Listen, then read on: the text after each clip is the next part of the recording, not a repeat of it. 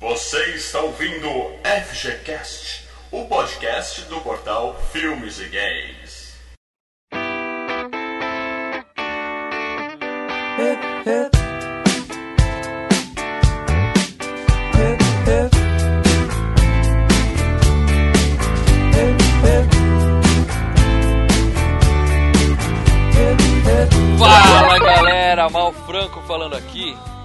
O FGCast tá sempre certo. A realidade é que frequentemente está incorreto.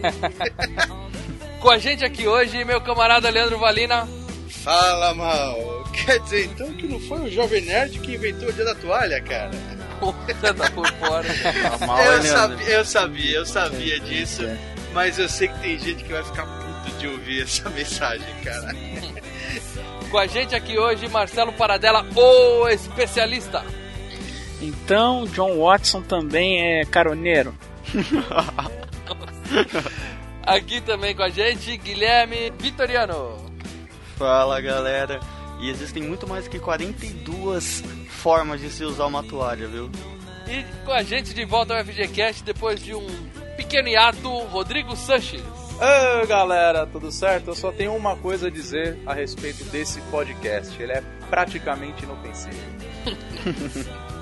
Bom, todo mundo já deve ter percebido que a gente vai fazer o podcast mais óbvio do mundo pro FGCast número 42. A gente vai falar de O Guia do Mochileiro das Galáxias, o filme, mas a gente, claro, vai ter que se basear muito no livro, até pra vocês entenderem essa porra desse filme confuso do caramba que fizeram em 2005. Então a gente vai falar tudo do filme e passar um pouco por toda a série de livros, logo depois do nosso bloco de e-mails, comentários, facebookadas e tweetadas. A gente já volta, galera.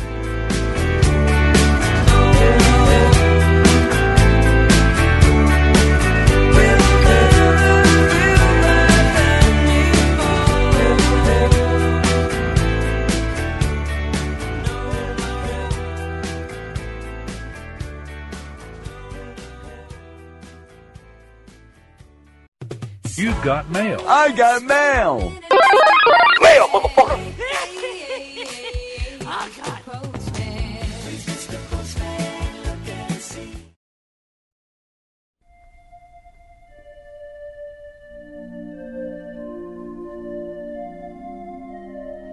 Fala, Leandro, onde é que a gente tá agora? Eu tô molhado, comendo depois da meia-noite e vou pro sol assim que ele aparecer, cara. Cuidado, cara, cuidado. Estamos na leitura do FGCast 41 Gremlins, É que ficou aí. excelente, nostálgico, muito bom, Puta cara. filme, puta filme, cara. Eu adoro falar de filme antigo assim, cara. É, na verdade, vocês não perceberam, a gente só fala de filme antigo. a, a propósito, a dica é, quer ver eu mal falando de filme novo? Vai pro YouTube, Isso. Que tamo com o saindo do cinema lá, né? É, aliás, deixa eu aproveitar e falar disso. É, o pessoal tem cobrado que já tem umas quase duas semanas que a gente não posta no YouTube vídeos novos. É porque a gente tá suspenso. tá todo mundo se ferrando com o YouTube, a gente é só mais um. Aconteceu um mal entendido. A gente tinha o nosso FGCast, a gente sempre disponibiliza os FGCast também no YouTube. E a gente tinha colocado o FGCast do Demolidor. Sly, que o Leandro adora. Tá bem claro lá. FGCast ou Demolidor, na descrição tá Mal Franco, Leandro Valina, Pristalé, Marcelo Paradela comentando sobre o filme. Aí um infeliz achou lá que era o filme, não gostou, né? Tem muita gente que vai, opa, vou ver um filme de graça no YouTube. Foi lá e fez uma queixa. E os robozinhos do YouTube pegam qualquer queixa e consideram, entendeu? Então a gente tá vendo como reverter isso, estamos aí explicando pro YouTube, o pessoal já, já respondeu meu chamado lá, já entenderam O que próprio aconteceu. cara que, que, que deu a queixa, a gente já. Porque, eh, na verdade, o legal é isso, né? O YouTube ele, ele é, não é tão anônimo assim. Se você dá a queixa, é, o dono do canal vai ver quem dá queixa pra você entrar em contato, né? Uhum. Então a gente até conversamos com o cara, o cara entendeu, ele falou, puta, eu adoro é, esse pessoal que faz conteúdo na internet, foi mal, eu tava querendo ver o filme e fui na pressa e não sei o que, né? E o cara, tá, o cara mesmo tá tentando reverter. Então não ficou assim com o cara, ficou legal, ele entendeu, não sei o que. É, então, Só que. daqui a pouco o nosso canal tá de volta, a gente tem um monte de vídeo que a gente continua produzindo, apesar de não estar podendo subir nesses dias, mas no comecinho de fevereiro vai subir um monte de vídeo que tá aqui na, na fila aqui, prontos pra ir pro canal. Então, continue E lá. a ajuda que a gente pede é isso, galera. Além de se inscrever no canal, já estamos com 5 mil pessoas se inscrevendo, o pessoal gosta do nosso conteúdo. Dá um joinha em todo vídeo, cara. Adiciona favoritos, ajuda a gente nessa parte aí, que é bacana. Quanto mais você dá joinha aí, mais vídeo nós vamos colocar lá, cara. Já estamos com Isso. uma porrada de, de, de saindo do cinema pronto pra subir, os gameplay também, então. E uma dica pra você, isso vale pra qualquer canal do YouTube que você assista. Se você não gostou, vai pro próximo, cara. Muda, é só trocar. Não vai ficar perdendo seu tempo criticando, xingando como as pessoas fazem. Tem isso aí com tudo que todo mundo no YouTube, o pessoal comenta. Quem deixa comentário no site é um pessoal civilizado, mas YouTube é terra sem lei, cara. Só tem maluco naquele negócio. Não, mas aquela coisa, a gente, quando a gente vai gravar os podcasts, é, gente- são filmes antigos. Eu também revejo os filmes. é, o primeiro eu vou na Netflix, né, que fica uma qualidade melhor, não sei o que. Se não tá lá, cara, é óbvio. Eu vou pro YouTube também, cara. Quantos filmes eu não vejo no YouTube, cara? Entendeu? Só que se coloca lá, não é o filme. Eu não vou ficar chegando. Pô, vai, vai clicando, você não perde tempo, vai clicando no outro, vai no Se outro. não achou cara. o filme aqui, vai em outro lugar. Nossa, a gente também, a gente não é, ai, somos contra a pirataria, aquela babaquice. Não, cara, a gente também Eu só compro o DVD original. Ah, entendeu? A gente não tá falando isso. Galera, a gente também vê filme no YouTube, entendeu? E detalhe, YouTube, se você clicar numa. assim que você entra no canal no YouTube lá, tem, já tem uma partezinha lá, você clica lá em cima que o próprio YouTube já tá vendendo filme. Tá? Então eu já vi lá, muitos filmes da, da, da, da Disney estão lá 8 reais, não sei o que. Né? Então ele vai, ele vai acabar detonando essa, essa galera que vê filme no YouTube. Bom, gente, é Entendeu? isso. Vai lá, Mas quer ver filme no essa é YouTube, dica. procura o canal que faz. O nosso não tem. Mas se você não achou o que você quer, vai pro próximo. Ah, não é só porque a gente não tá oferecendo exatamente o que você quer que o canal do YouTube o cara teve um trabalho, fez um vídeo, colocou lá, ou um áudio. Pô, respeita, cara, vai pro próximo. É isso É aí. isso aí, galera. Bom, mas vamos falar de coisa boa. De quem gostou do FGCast 41. Ô, tá aumentando a audiência, ó. É, Estamos ficando assustados. Cada podcast tá aumentando a audiência. cada podcast aumenta o número de downloads, aumenta bastante. A gente tá num crescimento de mais de 10% para cada a cada episódio, tá ótimo isso. Só que a quantidade de comentários não tá crescendo. Então, pessoal, vamos lá, deixa um comentário, fala aí o que vocês acharam. Pode ser no, no, no próprio post, ou manda um e-mail pra gente, ou vai no Facebook. Mas dá o seu feedback, é assim que a gente vai saber o que, que precisa melhorar, o que, que precisa piorar. É, por falar em Facebook, no nosso Facebook, Facebook, www.facebook.com barra filmes e games, dá uma curtida, estamos com quase 25 mil curtidores, o Twitter também, arroba filmes e games, estamos com mais de 5.400 seguidores, e o Google Plus, que a gente não sabe usar aquilo lá até agora, a gente atualiza de vez em quando, e deve estar com... Logo, logo a gente vai estar craque nisso. É, Eu acabei de perceber que eu falei que a gente precisa saber o que precisa melhorar e o que precisa piorar. É, na verdade a gente não precisa piorar nada, tá? A gente já tá bem ruimzinho do jeito que tá. Mas se achar que precisa piorar alguma coisa, dá uma dica, ó, vocês estão bons demais, dá uma diminuída aqui, que Ah. vocês vão acabar com a concorrência e tal, beleza? É. Ô, ô, Mal, falar em Facebook, eu vou pegar um recadinho que eu vi aqui agora há pouco. Uma Facebookada, né, cara? Uma Facebookada do Euler Rodrigues. Uhum. Ele mandou um abraço aqui pra gente, falou que é fã da gente, aqui na, na- na- na nossa fanpage. É, gostariam que vocês fizessem um FGCast sobre o melhor filme do Ed Murphy, que tá em português Um Príncipe em Nova York. Filmaço. Abraço e obrigado. Euler Rodrigues. Filmaço, Mal, sou o gol. qual que é o melhor filme do Ed Murphy, Mal? O melhor filme do Ed Murphy, na minha opinião, é Norbit. Não, tô brincando, galera. um tira da pesada é o melhor filme do Ed Murphy. É o que eu falei pro ela. Eu falei, Euler, é o, o- Um Príncipe em Nova York nós vamos fazer com certeza, que é muito bom, Ele tem cara. bom, cara. Um- Aham. Só que o que já tá na- na- no bico do corvo pra sair aqui daqui a pouco é o do Tiro da Pesada. Esse vai ser antes, com certeza. É isso aí. Um abraço, Euler. Valeu, cara. Bom, deixa eu ler aqui o comentário do Ricardo Henrique Rocha. Tá sempre ouvindo, tá sempre comentando. Esse tipo de ouvinte que eu gosto, cara. Olá, Malfranco, Leandro Valina, Marcelo Paradelli e Pristarlé.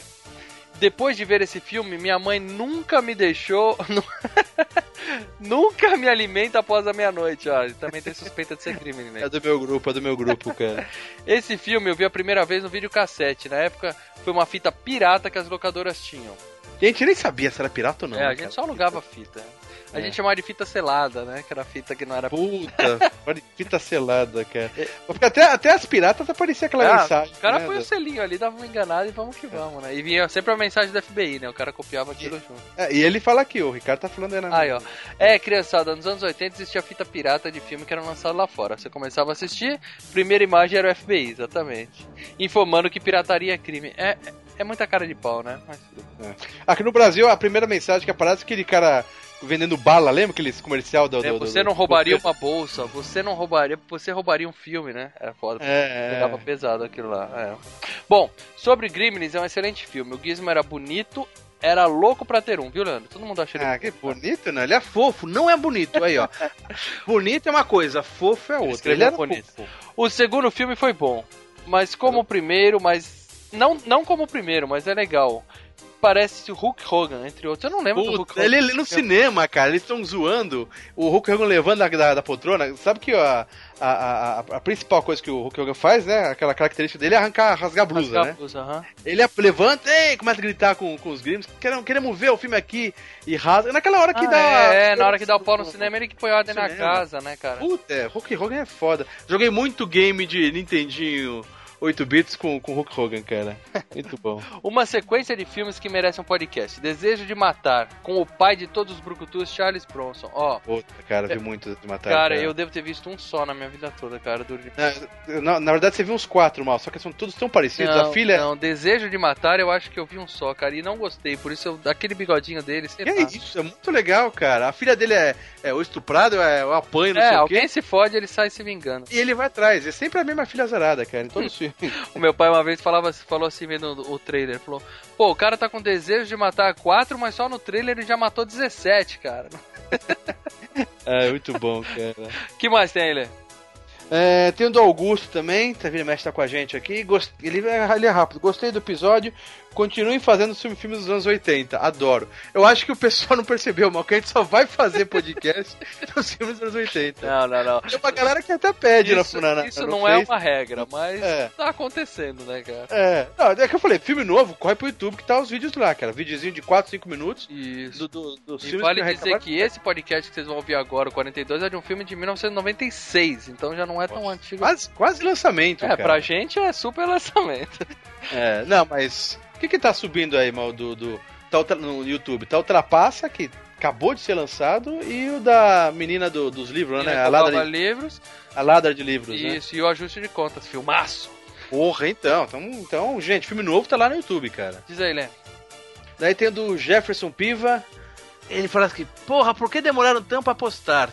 Ó, o cara o Maurício atrasa, né? Cara, o cara dando Tá, tava tão ansioso, que bom que valeu a pena a espera. Valeu, abraços, cara. Ó, a Não, regra, pessoal, é bem clara. Filmes e games, podcast, FGCast, todo dia 1 e todo dia 15. Quando não atrasar.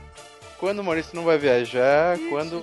É né? todo dia 1 e dia 15 quando não atrasar. Às vezes vai atrasar. Isso acontece. A gente tenta não atrasar, mas É, acontece. fizemos duas vezes só, cara. Foi só duas vezes. Foi, foi bom. Um comentário aqui da Rayana, que ainda não participou com a gente de nenhum FGCast, mas ela tá sempre aí. Daqui a pouco ela vai acabar entrando em um.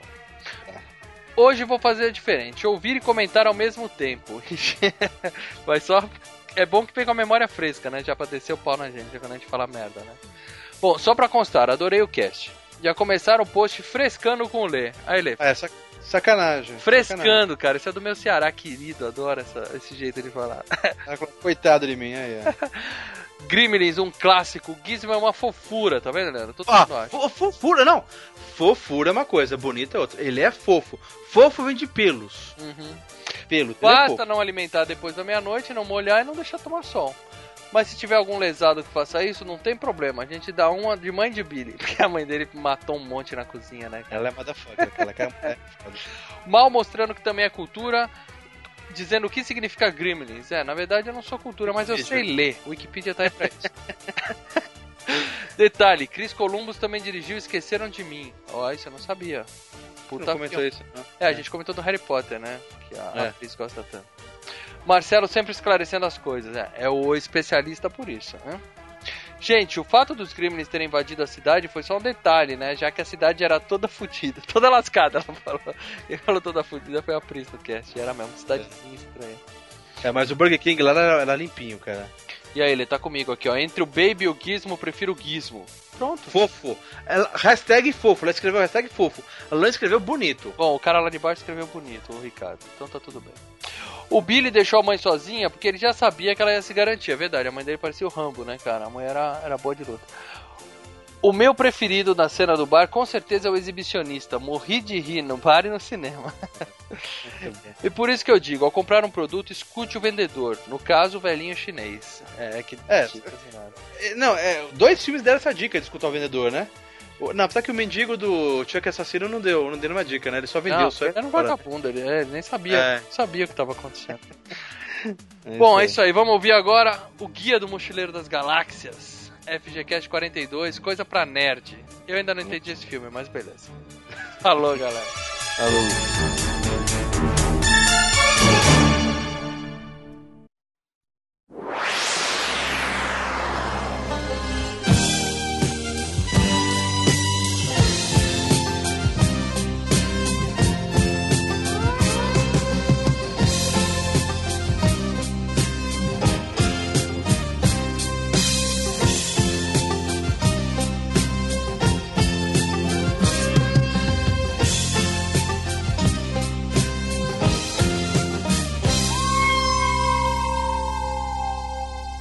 É isso aí, galera. Tamo de volta pra falar tudo do Guia do Mochileiro das Galáxias, o filme de 2005, dirigido por Gar Jennings. Sinceramente, eu nunca tinha ouvido falar dele. É diretor de videoclipe. É, o cara, ele fez alguns muitos videoclipes e alguns filmes sobre bandas, né? Ele fez um, um documentário sobre o Blur, né? Um documentário sobre o R.E.M. Você tem que ver o segundo filme dele, chamado Filho de Rambo. É, eu já ouvi falar Cara, é lindo esse filme. Não pode ser muito lindo, não, né? Marcelo? Não, é sim, é, é, porque é a história de um garotinho que ele nunca tinha visto filmes, assim, a família não deixava ver filmes, e o melhor amigo, ele faz a amizade com o molequinho na escola, e o molequinho põe o filme do Rambo pra ele assistir. E eles querem reencenar o filme do Rambo, cara. É muito legal, dois molequinhos. Esse foi o maior sucesso da carreira dele, depois do Guia do Mochileiro das Galáxias. Ele só fez esses dois, agora que ele tá fazendo mais um. Bom, desconhecido Garth Jennings. Marcelão, conta pra gente a sinopse do filme aí, se você conseguir resumir isso. Ah, é simples. O filme começa com um, um típico rapaz inglês que vive no interior da Inglaterra, quando um belo dia a sua moradia vai ser destruída. No caso, além da sua moradia, a morada universal, isso é, a Terra também vai ser destruída. Seu melhor amigo revela para ele que é um extraterrestre e o apresenta ao conceito do guia do mochileiro da, da, da galáxia. Enfim, eles pegam carona numa das naves que explode o planeta Terra e eles partem para aventuras no espaço junto com um extraterrestre com duas cabeças e uma menina que também sobreviveu à explosão da Terra. Mais ou menos é isso, né? Ou seja, pra quem não conhece a história, pra quem nunca leu os livros, pra quem não sabe quem foi Douglas Adams, né? Foi, eu digo foi porque ele morreu, né, em 2001. Quem nunca leu o livro não vai entender o filme. O problema é que quem já leu o livro também não entende o filme. Cara, Então eu tá entendi o filme. Olha, Você, você você não, cara. entendeu o filme. Bom, Eu tem coisas muito erradas nesse filme, a gente vai discutir os detalhes, tá? Eu, eu vi o filme antes de ler o livro, entendi, Nossa. li os livros, entendi. Você viu o filme eu antes de ler os livros e gostou do filme? Primeira vez que você viu, Marcelo? Pô, eu fui ver no cinema, cara. Cara, o filme é incrível. Antes Eu de eu fui ler o ver no livro. cinema e eu achei que foi muito bom, cara. Aliás, vindo no cinema, cara, rolou uma parada que eu tava sabendo, mas muita gente não sabia. O filme tem muito gráfico, né? É, tem aquela cena do, do, do guia, do guia. ele tem gráfico pra caramba. E É muito pra, evi e pra evitar da legenda cobrir o- a- a- os gráficos, os caras aqui no Brasil tiveram a ideia de usar todo o áudio do- da narração do, do guia sendo feito pela, pelo narrador da, du- da, da versão que saiu na dublagem, que é o Zé Wilker. É o Wilker. E é sensacional, vamos falar a verdade, né? É. Eu já peço desculpa pra todos vocês, porque como esse podcast a gente vai tentar explicar um pouco sobre a história, e é um livro, ele é todo narrativo, né? Então o livro tem assim, no meio da história, abre aspas e um trecho do, explicando alguma definição do guia do Mochileiro das Galáxias.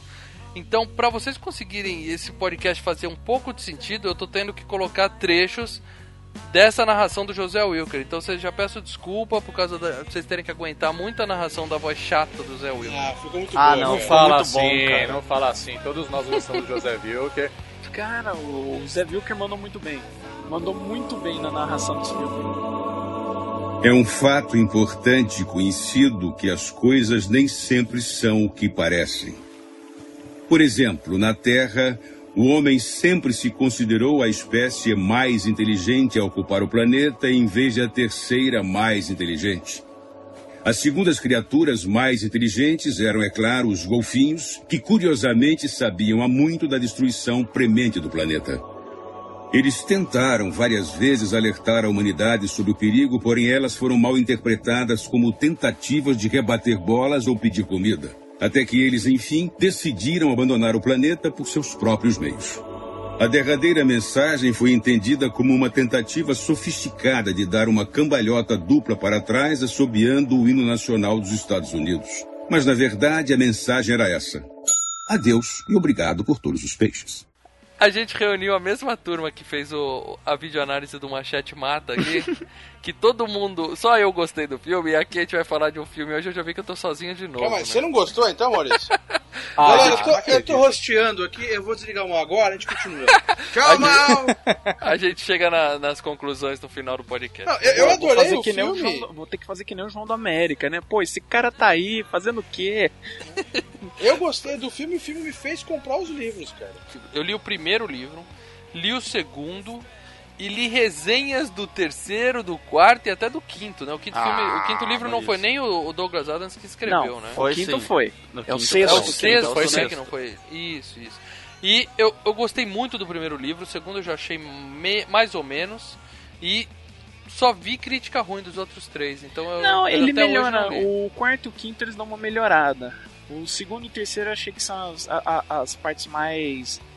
Que, eu- que vai dando uma caída. É que o terceiro, na verdade, nem era direito do, do Mochileiro das Galáxias. É um episódio um do, do Doctor Who. Dr. Who que ele recalchutou pra fazer o terceiro livro. Que a BBC chut- não quis levar pro ar, aí ele. Opa.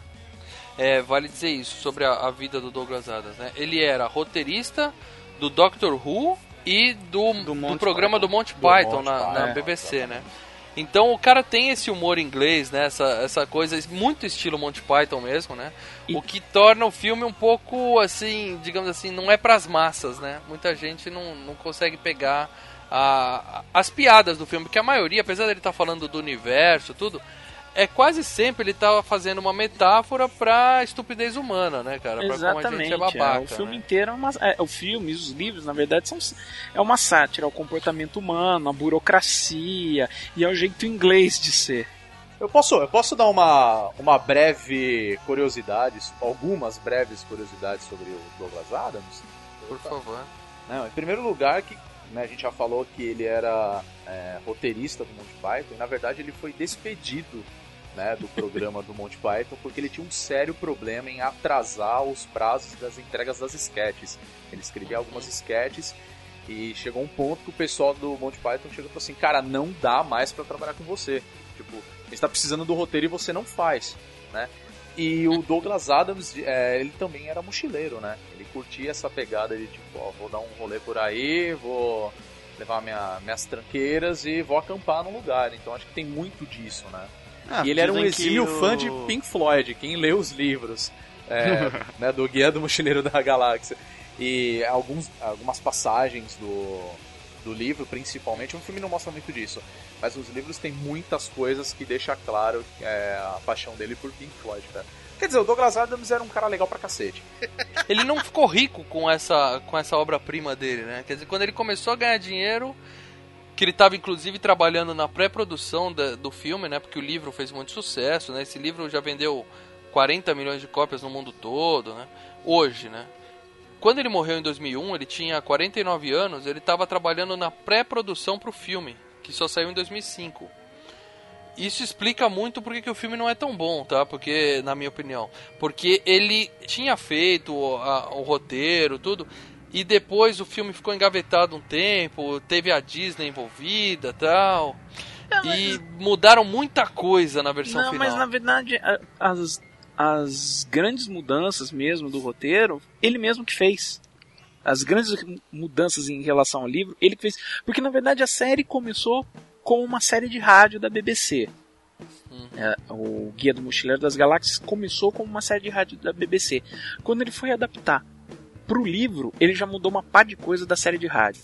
Quando teve a série de TV, que ele estava envolvido, ele mudou uma par de coisa do livro para série de TV. E ele, ah, acho que 90% das mudanças que aconteceram no, no filme, ele mesmo que mudou também. Parece que teve Ele uma outra funcionaria coisa. só. melhor, né? Daria um andamento melhor pro. É, porque filme. o filme, o filme na verdade é uma obra fechada, não era algo pensado para fazer uma franquia, entendeu? Então ele tinha que acabar a história. E como é que foi o, o filme nas bilheterias, Marcelo? Ah, não foi lá essas coisas, né? Ele é mais um sucesso cult, é um filme que sai nas locadoras, é um- Deixa, deixa eu entender uma coisa. É, o filme, cara, ele é uma referência nerd. é, Todo nerd, cara, tem esse filme na gaveta. né? É, é um sinônimo de, de, de- É um troféu, praticamente. O Douglas Adams, eu não sabia, ele morreu com 41 anos. como que ele 49, era? 49. É, do que, que ele morreu foi de. de- Ele morreu de infarto aos 49 na academia, fazendo atividade física na academia. Ele deve ter pensado assim, porra, agora vai sair o filme, eu vou ficar rico, eu preciso manter minha forma. Aí morreu. Mas como é que era o estilo dele? Ele era um nerd, maluco, cheirado? Não, pelo que o Rodrigo Não, explicou, cara, ele ele era era, um bom- mochileiro, ele, ele não gostava de, de prazos lá na BBC, ele não se dava bem com autoridade, provavelmente e tal. Ele parece ser um cara meio descolado, assim. Não, É, é, dizem que, que ele era levar um cara super sossegado, na verdade, ele é um cara tranquilo. Só que ele era um cara que ele era gordo. Essa era a real, entendeu? Tem isso. um cara gordo a vida inteira. Com 50 anos ele decide fazer uma academia. Porra, tá pedindo pra ter um treco no coração, cara. Não, mas esse Vamos lance falar do real. Ó, o Rodrigo falando, você gordo, não faça atividade física. Belo conselho, Rodrigo. Não, se você tiver 50 anos e tiver ouvindo a gente tentar fazer academia, ô, boa sorte, cara. Só espero que você não tenha um ataque cardíaco. Comece Como ele devagar, comece devagar.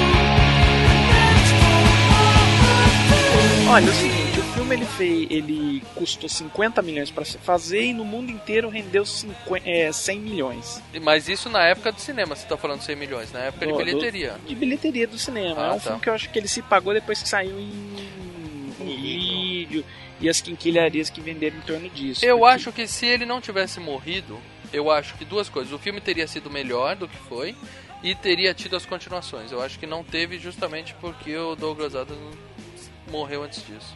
Não existe projeto pra, pra alguém pegar e continuar? Mas Ah. sai bafafá, alguma coisa assim, não. Não, Esse- porque, porque hoje, né, é, o pessoal só tá pensando em fazer é, mega blockbusters É, e querendo ou não, isso é coisa de nicho, cara. É nicho É, nerd, mas é muito coisa nicho, de nicho. cara. é. Então, mas o nicho nerd tá ficando cada vez mais grande. Talvez no nosso meio, Leandro, talvez no nosso meio. Se a gente pegar a, a população em geral, ele não é tão conhecido, não. Não, mas Não, o mas- que pagou o filme aí, foi o que o Marcelo falou, foi depois de home video, que foi o boca a boca do nerd, cara. Imagina isso. É, Não, mas, mas você tem assim- que levar em consideração, Leandro, tipo, esse lance, você perguntou se o Douglas Adams era nerd, né?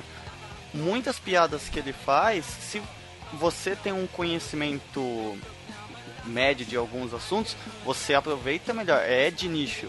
O Douglas Adams mesmo, ele viveu no meio acadêmico a vida dele inteira.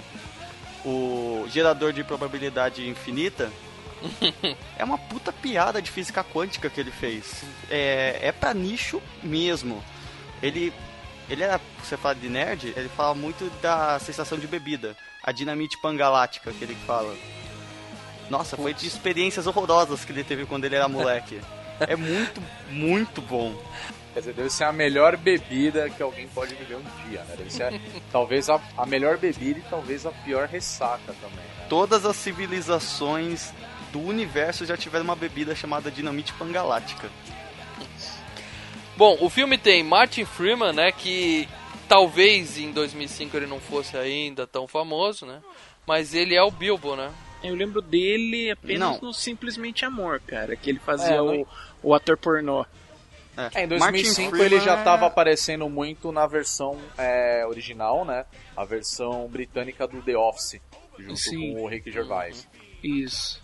E depois disso, ele, ele além do Bilbo, ele é o Watson da série do Sherlock, ou seja, ele tá bombando, né? Que é uma Não, série cara- que tá fazendo muito sucesso e o, e o, o Bilbo que tá... Ele é o Bilbo, exatamente. Não, Martin Freeman vira meu herói, meu. Meus três personagens da literatura inglesa prediletos é ele que interpreta. E ele também tá na, na- naqueles filmes lá que eles chamam de trilogia do corneto, que eu não sei por que esse nome. Sim, trilogia do corneto. E ele tá no é o- Chumbo Grosso e no, no último aí agora, o... Não, ele Que- também World's aparece End. no Shaun O of the, The Dead. World's End, que tem o excelente nome no Brasil de Heróis de Ressaca. Já saiu isso daí? Já, e, e eu já assisti, cara. E é bom o filme. Cara, eu preciso ver isso daí, cara. Bom, além dele, nós temos a Zoe The Channel. Eu ia dizer a sem graça da Zoe The Channel. Não, não, mas- pera aí.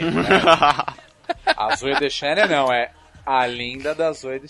Leandro, buta ele pra fora, Leandro. É, então, eu tô doidinha. O dedo tá piscando aqui em cima do mouse aqui. Bom, cara. nós temos no, no Filmes e Games uma biografia dela feita pelo Igor, muito caprichada, com muitas informações, mas eu não gosto dessa mulher, cara. Eu não gosto dessa mulher. Ela pode ser bonitinha, mas eu acho ela sensacional. Cara, nós temos, é, nós temos declarações de Maurício gravadas de que ele não gosta da Michelle Pfeiffer. Eu falei, a mulher gato, ele virou a mulher gato. eu falei que eu não Como gostava pode, da cara? Michelle Ele só Pfeiffer. gosta daquela mulher que fez a sereia lá, qual que é o nome? Daryl Hannah. Daryl, Daryl Hannah é um espetáculo. Nossa, não, Daryl mas Hannah. vamos falar dessa Zoe The Channel aí. Ela tinha feito Quase Famosos, que ela era a irmãzinha do jornalista, né? pontinha, nada muito famoso, assim, nada. Ela, ela que tem cara de namoradinha, né, cara? Namoradinha É, da América. Ela também era namoradinha de alguém naquela merda daquele filme O Fim dos Tempos, lá do Shyamalan, que é um insuportável. Pô, ela é é a mina do, do Mark Wahlberg, né? É, e aí ela fez o 500 Dias com ela. Summer, filha da puta. Foi aí que eu peguei raiva dessa mina. cara. Ah, que é um Aí filme eu- bom, mas não é tudo aquilo que todo mundo É, curte, não, então. não mesmo. Não, o filme é bem pior do que aquilo que falam. Eu não gostei do filme, peguei raiva dela. E aí, ela- hoje ela faz uma série de TV, né? New Girl, que eu nunca assisti. Putz, só vi uns trechos, nunca tive vontade de assistir. Parece, sabe, vergonha alheia. É divertidinho e. sei lá, acho que é muito pessoal essa. Ô, Mas Mal, ela nunca fez um legal. filme assim, ela nunca fez um filme assim de deixar os homens malucos ou qualquer coisa. Ela sempre Mal, é é- essa é- coisinha. ela, é- ela é a Sandy daqui, sabe a Sandy? Pergunta Sandy. E esse É, é, o é problema, Sandy, cara. boa, Pronto, você cara. botou uma referência boa, Leandro. A Ela é Sandy. Cadê a Sandy. graça da Sandy, cara? Tem, então, tem gente que odeia e tem gente que é apaixonado, cara. Bom, É eu sou que do primeiro grupo, então. Não, a Zoe Deschanel tem um projeto de música lá, de umas musiquinhas indie chata pra cacete. Não, ela tem todo o trejeito de uma mina indie hipster, né, cara? Essa é a verdade. Ou É seja, tipo a Clarice Falcão, gostar né? dela. ela é tipo a, Flari- a, a chatice Falcão gringa, cara. Exatamente. Pronto, então vocês estão concordando comigo. Não, é, é, mal, ela, Não, não. ela é de shortinho. Beleza é uma coisa diferente. Ela nem é tão gostosa assim. Ela de shortinho eu pegaria ali, lembra? Ah, da de shortinho, claro, fica bonito, pô. Mas uma não é diferença, tudo ela é muito mais, ela é muito mais bonita, muito mais é, gostosa e muito melhor atriz que a Clarice Falcão. Por favor, né? Sem É. dúvida alguma. E que a Sandy, o que não quer dizer nada. entendeu? Bom, nós temos como Ford Prefect o Mos Def. Esse cara, eu nunca não, não lembrava dele de nenhum filme, É mas rapper. pesquisando. É rapper, cara. ele é rapper? É rapper. Bom, pesquisando eu vi que ele participou de Aprendiz de Feiticeiro com Michael J. Fox e Spin City com o Michael J. Fox. Então ele deve ser amigo do Michael J. Fox. Põe, E ele- no, no YouTube, irmão, você vê um monte de clipe dele, cara. E ele fez Rebobine, por favor, com Jack Black, que é um Jack filme Black. divertido. E É fez alguns episódios de Dexter que eu nunca assisti. Cara, você já viu o Cadillac Records, cara? Ele faz o Chuck Berry. Bom, Ok. nós temos Sam Rockwell como Zapot Bibelbrox, Zayfod. Zayfod. Sensacional, Zayfod. cara. Esse Zayfod cara Eu não conhecia ele, pra variar, né? Como assim? Mas um ator inglês desconhecido. Inglês? Ele não é inglês? Não, americano, cara. Eu nunca vi esse cara na minha vida. Eu também Porra, descobri que ele, ele fez. Vai, vamos listar aí. Vamos listar, Marcelo. pera aí, eu vou abrir aqui. E Ó, ele fez não. Joshua, o filho do mal, que não tem nada a ver com meu filho, tá? Meu filho chama Lucas. ele fez A Espera de um Milagre, Ele fez A Espera Ponta, de um Milagre. ele era um dos presidiários de lá. Milagre. Ele fez Heróis Fora de Órbita, Sabem que filme é esse, cara? Sei, o Galaxy Quest. É, com a Ripley e o, E o... e o, e o maluco lá do, do Tim Oh. Allen. E ele fez as Tartarugas Ninja em 1999. Não, 1990. Ele é o destruidor? Não, eu acho que ele era o Bebop, cara. Pra Você vê a carreira do cara que É, sucesso. o né? Sam Rockwell. Nós estamos falando do mesmo cara. Quer ver? Eu vou, eu vou- eu vou pegar da metade dos anos 90 pra cá. Ó, ó. A Espera de um Milagre, ok? Ok. Ele fez o... Marcelo, cita filmes que a gente viu, não que só você viu, hein?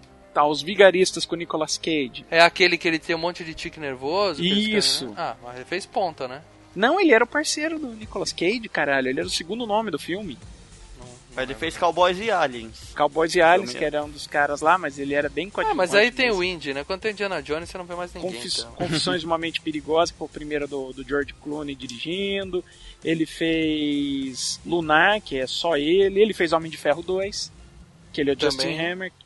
Você não lembra dele? Ele Não. é o dono da empresa de, de, de, de Puta, é arma. verdade, cara. Eu vi esses dias. Que ele monta o máquina de combate. Ó, ó, Mal, calma aí, deixa eu falar uma coisa, cara. Esse daí é o, é o cara que eu mais gostei do filme, cara, o Presidente Cara, é das bom, Galáxias. Não, ele é divertidíssimo. Eu só tô falando que o é um puta ator do- não era É um conhecido, puta cara. O É é o um puta cara doutor. mais legal do filme.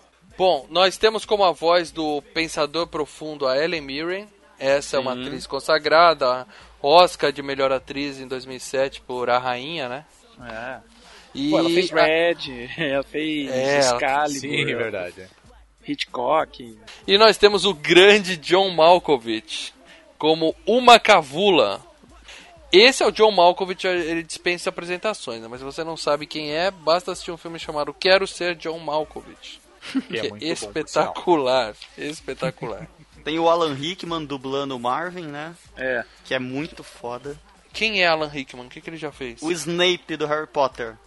Calma mas quem veste o Marvin Não é o conheço. Willow. É quem veste é o Willow, mas quem dubla é o Hans Gruber. Eu fiz a cagada de ver o making off no DVD antes do filme. Ou seja, eu vi o Martin, eu vi o Willow andando, cara. Puta, estragou muito cara, o filme, mas. Cara, você não sabe quem é o Hans Gruber. Eu tô falando Hans Gruber, malta. Hã? Quem é? Eu continuo boiando, que eu não sei quem é É o Hans vilão do Gruber, Dora cara. de Matar, porra. Do primeiro. Ah, o loirinho? O cabeludo? Não, não, o barbudo. Ah, o que cai do prédio. É. Porra, a melhor cena de queda de prédio que eu já vi na história do cinema. Ele é o. Snape. Boa queda, boa queda, não. Excelente Boa queda. queda, Um pouquinho queda. o chroma key tava um pouco falho ali, mas é uma puta queda legal. Faltou falar de alguém né? do elenco? É, eu ia falar do? Bill Nighy, que é o. O Bill Nighy. que faz o papel do. Snart Barfast. Que é um dos caras. Ah, eu não vou explicar, não vou dar spoiler. É o cara que aparece no fim, é o construtor de planetas. Exatamente. Ah, sim. Muito Responsável pelos fiordes. E o Stephen Fry narrando na versão original, né? Ah, é verdade, é verdade. Ele é a voz da, do próprio Do guia. guia. né? Que no Brasil é o Zé Wilker. É o José Wilker que fala desse jeito maravilhoso sobre o guia do mochileiro. Mas ele falando sobre os golfinhos, o Zé É Wilker é muito bom. bom, Ah, é cara. é Ele entrou no clima, cara. Ele Cara, entrou ele no entrou. clima, E cara. quando eu fui ver no cinema, pra poder, pra poder todo mundo ver o gráfico, né? Eles botaram a, a dublagem só do guia, o Zé Wilker. Então todo mundo no cinema achando que tava, ia ver o filme, né? De repente começa a voz do Zé Wilker e fala: Meu Deus, o filme é, é dublado, cara. Fa- exatamente Foram isso reclamar, que aconteceu cara, comigo, cara. Mas isso é só no cinema, né? Você via o filme, os atores falando inglês, e quando entrava esse narrador aí, É, Era o Zé vinha pro Wilker. José Wilker. É. Mas no DVD não é assim. Não, no DVD é, o- é o inglês é inglês e o dublado é dublado. Spoiler daqui pra frente, se bem que o filme é tão confuso que mesmo se a gente contar tudo aqui, você pode assistir que você vai continuar boiando, beleza? Só você, mal. Só você, foi. É, exatamente. Mal, esse podcast vai ser dedicado a tentar entender o que você não entendeu. Beleza, vamos lá. Vamos lá. No final eu vou ter um monte de perguntas pra vocês. Ah, Na verdade é o seguinte, irmão, você não precisa entender nada, só tem que saber que a resposta sobre a vida, o universo e tudo mais é 42. Cara, tá tudo- Eu, eu realmente preciso explicar isso? Bom, vamos lá, vai.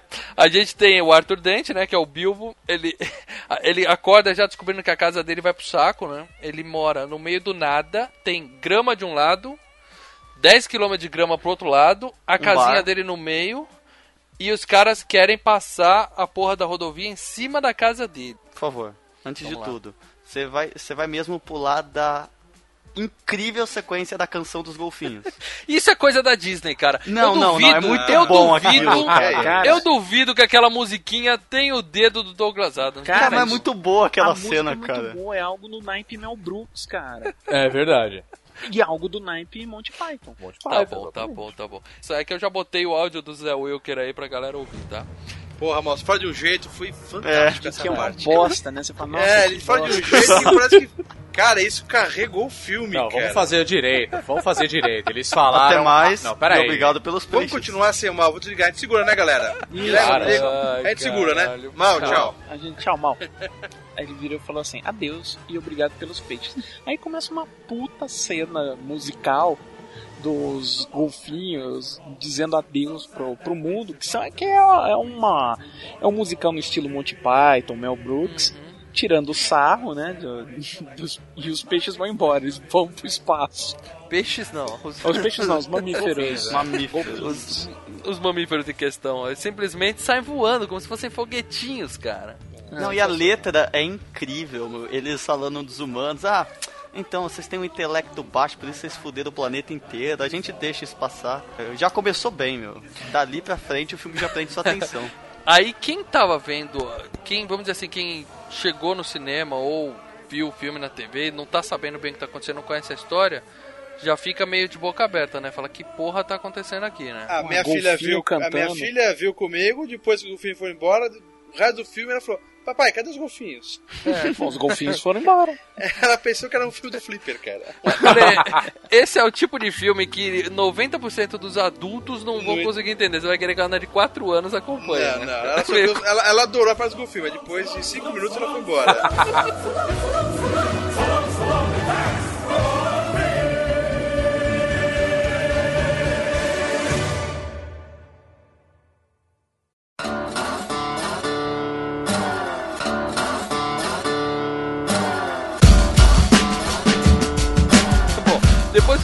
se picam, né, aí a gente conhece o Arthur Dente, né? Que ele tá acordando e descobre que vão demolir a casa dele pra passar uma rodovia. Ah, vai fazer um desvio. Aí ele fica puto, tal, deita na frente do trator, fala que não, ninguém vai fazer isso. E aí chega um amigo dele, que é um ator que tá desempregado há 15 anos na Terra, e fala pra ele, ó, a gente precisa beber. Aí eu falo, não, cara, vão destruir minha casa. Ele fala, o quê? Você já tá sabendo? É, Não, ele é- já vem com um carrinho de, de cerveja, né, cara? Ele já traz um monte de six-pack, né? Aí Bebê ele, e fala, amendoim, né? Aí ele fala, come amendoim, toma cerveja que a gente precisa conversar. É relaxante muscular. Aí ele leva ele pro bar e aí que ele conta que na verdade ele é um alienígena que tá vivendo na Terra há 15 anos e que a Terra vai explodir daqui a 7 minutos, sei lá quanto tempo. Eles têm que tomar cerveja e comer amendoim porque isso de alguma forma alivia na viagem, né? Que ele vai salvar a vida dele, ele vai levar ele pra fora da Terra antes que ela seja explodida. Que cá entre nós é uma, é uma, é uma brincadeira sensacional a qualquer tipo de ressaca, né? Cá Entre nós, se você tá muito bêbado, você, você conhece a história do palhaço, né? A mão do palhaço. Conhece a história? É, o palhaço, quando você tá muito bêbado, o palhaço vem, te segura pela mão e, e te leva até em casa.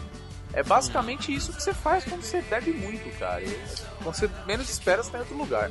Realmente ele não tava brincando, ele é um alienígena.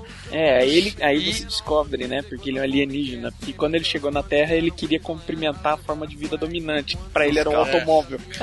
Ah, é, mostra o cara. Você não lembra como você me conheceu, né? Aí mostra ele dando oi pra um carro, né? E o, o cara salva a vida dele, né, o Arthur.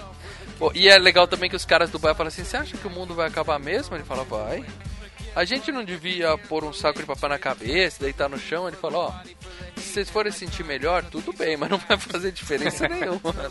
Mas dá a impressão que ele só tá salvando o Arthur meio que pra pagar uma dívida, que foi essa do quando ele se conheceu. É, por aí Ele mesmo. fala, Mas você é. salvou minha vida, em compensação eu salvar a sua. Ah, mas eles são amigos, velho. Eles são amigos Então. há 15 anos, porra. É, mas dá a impressão que não é pela amizade, né? Por mais que seja amigo, ele fala isso, ó, você salvou minha vida, como se fosse alguma, alguma coisa de ET, sabe? ET não tem aquelas coisas, você salvou eu, sou, eu tenho que ficar o resto, sou, sou seu escravo o resto da sua vida, entendeu? Claro que não, cara. Se o ET te conhece, ele vai te dissecar, velho.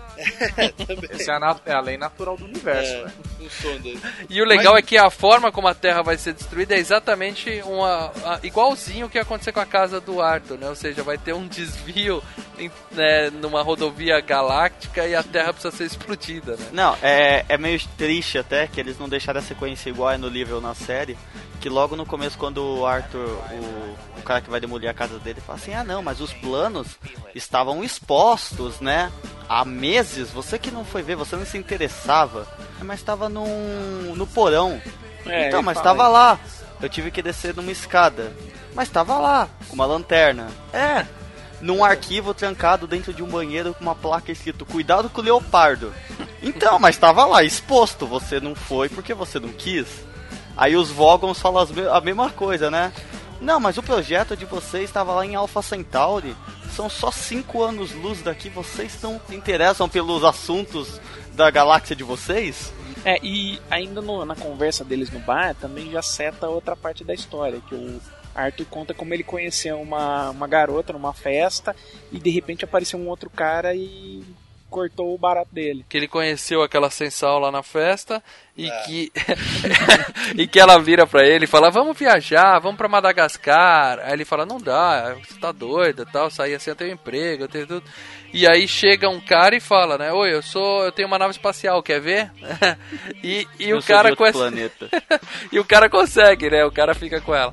E ele fica puto com isso, Cê- né? mas você sabe que no início do filme eu também fiquei puto com ela, mas depois, ela falando, ela explicando. Ah, mas vamos lá, né? O cara é um puta de um pastel. O menino foi dar, é, foi, foi, foi dar um boi pra ele e sacou que o cara era meio pastel, mano. Vou Sim, ficar sim. com um cara mais interessante. Realmente, no, no momento onde ela tava, o. Sim, apoiei a ideia dela. lá era mais- muito mais Não, interessante. e o legal, é que, o legal é que ele conta assim pro Ford, né? Ele fala assim. Porra, e o cara falou que tinha uma nave espacial, olha que paquera furada. Aí o Ford fala, puta, isso sempre funciona, né? Muito legal. isso. E aí a, a gente descobre que o Ford é realmente um alienígena, ele consegue tirar o cara da Terra, e aí tem uma cena da Terra explodindo que é espetacular, né, cara? Sensacional. Um monte de mina, né? Um monte de. Não, são as naves Vogons, né, cara? Elas cercam a Terra inteira naqueles cubos gigantescos. Não, eu acho muito legal a cena do zoom out que vai dando na É, câmera. isso, isso, é vai- muito foda. cara. Na, na, na sequência da, da, da orquestra, né? Aham. Pam, pam, pam, pam. E fica meia hora subindo, cara. Assistam o trailer, o primeiro trailer que lançaram desse filme. Que ele mostra, tipo, o planeta Terra ao som de What a Wonderful World. É quando ele fala, né? Quando a música tá tocando, na hora que ele fala What a Wonderful World, o planeta explode. Tipo, dane-se essa porra toda, tá ligado? Meu, o trailer é sensacional, cara. É uma referência à série. Que o último episódio da série britânica acabou com o Wonderful World. Então eles estavam querendo pegar o público da série. Isso. Exatamente. Bom, mas logo no começo do filme, como tem essas coisas, né? O, a- o Arthur tava preocupado com a casinha dele, quando na verdade a terra inteira ia explodir, né? Tem esse zoom out gigantesco que o Marcelo fala. Quer dizer, no começo o filme já dá um tapa na cara, né? Assim, peraí, cara. Você tá preocupadinho com esses detalhes da história, a gente tá falando de uma coisa muito maior, né? O buraco é muito mais embaixo. Morreu todo mundo, cara. A gente pensa, pô, acabou a Terra, né? Só quem escapou foi o último sobrevivente da Terra. É esse pastel. É esse idiota. Não, mas e o que, que é esse esquema de pegar carona com o dedinho? É o anel, né? Que, que... Isso, é o, é o anel ali do cara que. É Mas um é, o símbolo, né? é o símbolo do, do, do- do guia, né? O anel. É, porque o, o Ford, ele escreve pro guia, entendeu? É, ele é funcionário, ele é funcionário, digamos assim, da editora do guia. Então ele tem aquele anel de caroneiro lá que ele indica quando tá passando uma nave, alguma coisa assim. Faz alguns meses aí que eu não leio o livro. Faz uns 10 É. anos que eu não leio o livro, cara. Então, então eu não, eu não lembro o nome do, Do, do aparelhinho dele. É. Mas é isso, é um negócio pra pegar carona em nave espacial, né? Ele levanta o dedo e ele vai parar dentro da nave. É, ele é um caroneiro mesmo, né? Levantou o polegar como se fosse um carona no Quem meio de tá uma passando estrada. pega. Sim, sim, é isso mesmo. Quem tá passando pega. Bom, eles acordam. Acordam não, né? O filme mostra eles dentro de um banheiro de uma nave Vogon, né, cara? Que é justamente uma daquelas centenas de naves que vieram explodir a Terra, né? E eles meio que invadiram, né? Não é como se eles tivessem pedido carona e alguém aberto a porta. E antes disso tem a introdução ao livro, né? É, que. Explicando o que é o guia do mochileiro. Ah, é, quando a Terra explode é que a gente vê, né? O, o- aparece o, o nome do filme, né? Aparece um livro gigante. Ao som da música tema da série original. É, aí o que acontece é o seguinte: aí o filme seta que em diversos pontos do filme vão ter inserções mostrando do próprio guia do mochileiro, né? Então durante o filme vai ter alguns comentários de algumas cenas que tem as- que são feitos pelo próprio guia, né? É, porque isso aí é uma coisa também, um, o grande diferencial entre o filme e o livro, né? O livro, é a história do Ford e do, do Arthur é segundo plano, assim, tem uma historinha lá, mas não é. O mais divertido no livro é você ir vendo as explicações do guia pro universo, né? O Guia do Mochileiro das Galáxias é um livro realmente extraordinário. Na verdade, foi provavelmente o mais extraordinário dos livros publicados pelas grandes editoras de Ursa Menor. Mais popular que a Enciclopédia Celestial do Lar. Mais vendido que mais 53 coisas para se fazer em gravidade zero. E mais polêmico que a colossal trilogia de Ulun Kalufid. Onde Deus errou, mais alguns grandes erros de Deus e quem é esse tal de Deus, afinal? Ele já substituiu a Enciclopédia Galáctica como repositório padrão de todo o conhecimento e sabedoria por dois aspectos importantes. Em primeiro lugar, é ligeiramente mais barato. Em segundo lugar, traz impressa na capa em letras garrafais e amigáveis a frase Não entre em pânico. O mais legal é a visão do Douglas Adams pro universo, cara. Sim, Eu- também. Sim, é mas mais é, mas é mídias diferentes, né? Pra você fazer um filme, você precisa contar uma história, que aconteça, não Isso. ficar É isso soltando. que eu A tô história, a história segura, mas a curiosidade que a gente quer do guia, cara, todo mundo quer. É que a graça mesmo, por trás de tudo, é o seguinte. Da mesma forma que você não tá entendendo bulhufas, o, o Arthur Dane também não tá entendendo nada. Também, Isso. ele tá o Arthur Então, representa os é- espectadores. Exatamente, então ele fala assim, peraí, não tô entendendo nada. E o, o- durante o filme próprio, no, no livro também, né? O Ford chega nele e fala assim, não, tá aqui o guia. Se você tá com alguma dúvida e quer tem que conhecer mais, é só você Isso. é, né, consultar no guia. E acabou. E uma coisa legal do guia, né, é que ele, ele deixa é, muito bem explicado que ele é feito por colaborações. É tipo um Wikipédia. É o Wikipedia, É né? o Wikipedia, entendeu? É basicamente isso. Qualquer pessoa pode ser um, um, né, um, um redator, vamos falar assim, que pode escrever suas impressões. E a impressão que ele dá do planeta Terra é sensacional, né? É, tem uma linha, a descrição dele do planeta Terra é só duas palavras, é praticamente inofensivo, só fala. Não, são as é- duas era únicas só um palavras que eles verbete, né? tinham visto em nenhum outro lugar, né? Que era justamente praticamente e inofensivo. Então, mas é isso, como no filme, no livro você simplesmente põe lá um colchete e faz uma, duas páginas de um verbete do, do guia, no filme não tem jeito, tem que cortar, entrar o narrador e uma animaçãozinha lá Mas divertidinha. não atrapalha pra- pra isso, mostrar. cara. Não, isso salvou o filme, porque se fosse só a historinha ia ser uma bosta. Quer dizer, Ah, mal, mal, mal. Vamos falar assim. Olha o dedo no mouse pra derrubar, mano. Não faz isso. Mas isso não. Eles são, ou- eles são capturados pelos Vogons, né? E, e levados para a leitura de poesia dos Vogons. Mas ele só entende porque ele tem um peixe na orelha, cara. É, o peixe Babel. que o pariu, cara. O Aquela, aquele Fish. peixe Babel é sensacional, cara. Porque os, cada um, né, claro, isso é uma coisa que nenhum filme se preocupa em explicar, né? Todo mundo fala inglês no universo, né? Mas nesse filme eles se deram ao trabalho, Foi né? incrível isso, cara. Sensacional. Foi incrível. O, o E ele falando peixe que o Babel. peixe recebe a informação. Tá Não, no o cérebro, peixe se alimenta de ondas sonoras e caga ondas sonoras na linguagem do hospedeiro dele, né, cara? Então ele enfia o bicho na orelha do cara, que é um bichinho amarelinho Eu simpático, ainda cara. rezo pra esse peixe existir, cara. Ele vai, vai aparecer esse peixe. Existia um site de tradução, né? Um site tradutor. No Alta Vista. o nome, né? Na Alta Vista, que era o Babelfish. né, Babelfish. É, cara, o, o, o Douglas Adams, querendo ou não, ele pautou muita coisa na internet de hoje, né, cara? Que todos os nerds que É, criaram Google a Tradutor, internet... né? Wikipedia, cara, o Douglas Adams já tinha essa visão faz tempo. Bom, e aí é isso, eles explicam, né, entre o verbete, explicando que são os Vogons, ou Vogons, aí como essa falou, que são a raça mais burocrática do, do universo e os terceira pior poesia do, do, de todo o, o universo, né? E aí eles citam quais são as duas primeiras, né? E a primeira é de uma terráquea, né, pelo que eu entendi. É, É, de uma terráquea, mas não tem problema, porque o planeta explodiu e a poesia também. no recital dele, quatro pessoas morreram de hemorragia interna ouvindo o poema. E o intestino dele, pra tentar salvar o resto do universo, matou ele enforcado com ele mesmo. Ô, deixa só uma curiosidade dos, dos é, Vogons, Vogons, né? Vogons. É, eu vi o making off, os Vogons, eu vi o making off, os caras são feitos de, de- de- Nada é, é computação gráfica ali, é boneco mesmo, cara. É, da É, Jim Henson. Bonequinho bem legal, o nariz é em cima dos olhos, cara. Ô. Marcelo, é o mesmo cara do Quinto Elemento? Aqueles, sabe aqueles bichos do Quinto Elemento? Não, sabe É bem quem? Os, os cara. Vogons foram feitos pelo Jim Henson, que fazia o... Quer dizer, pela equipe do Jim Henson, que fez os Muppets.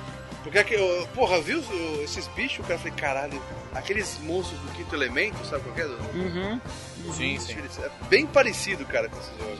Daí tem o julgamento, né? Os Vogons uh, acabam lendo poesias pra eles, né? O, o Ford tá quase morrendo lá, né? Se distribuchando lá, barrado.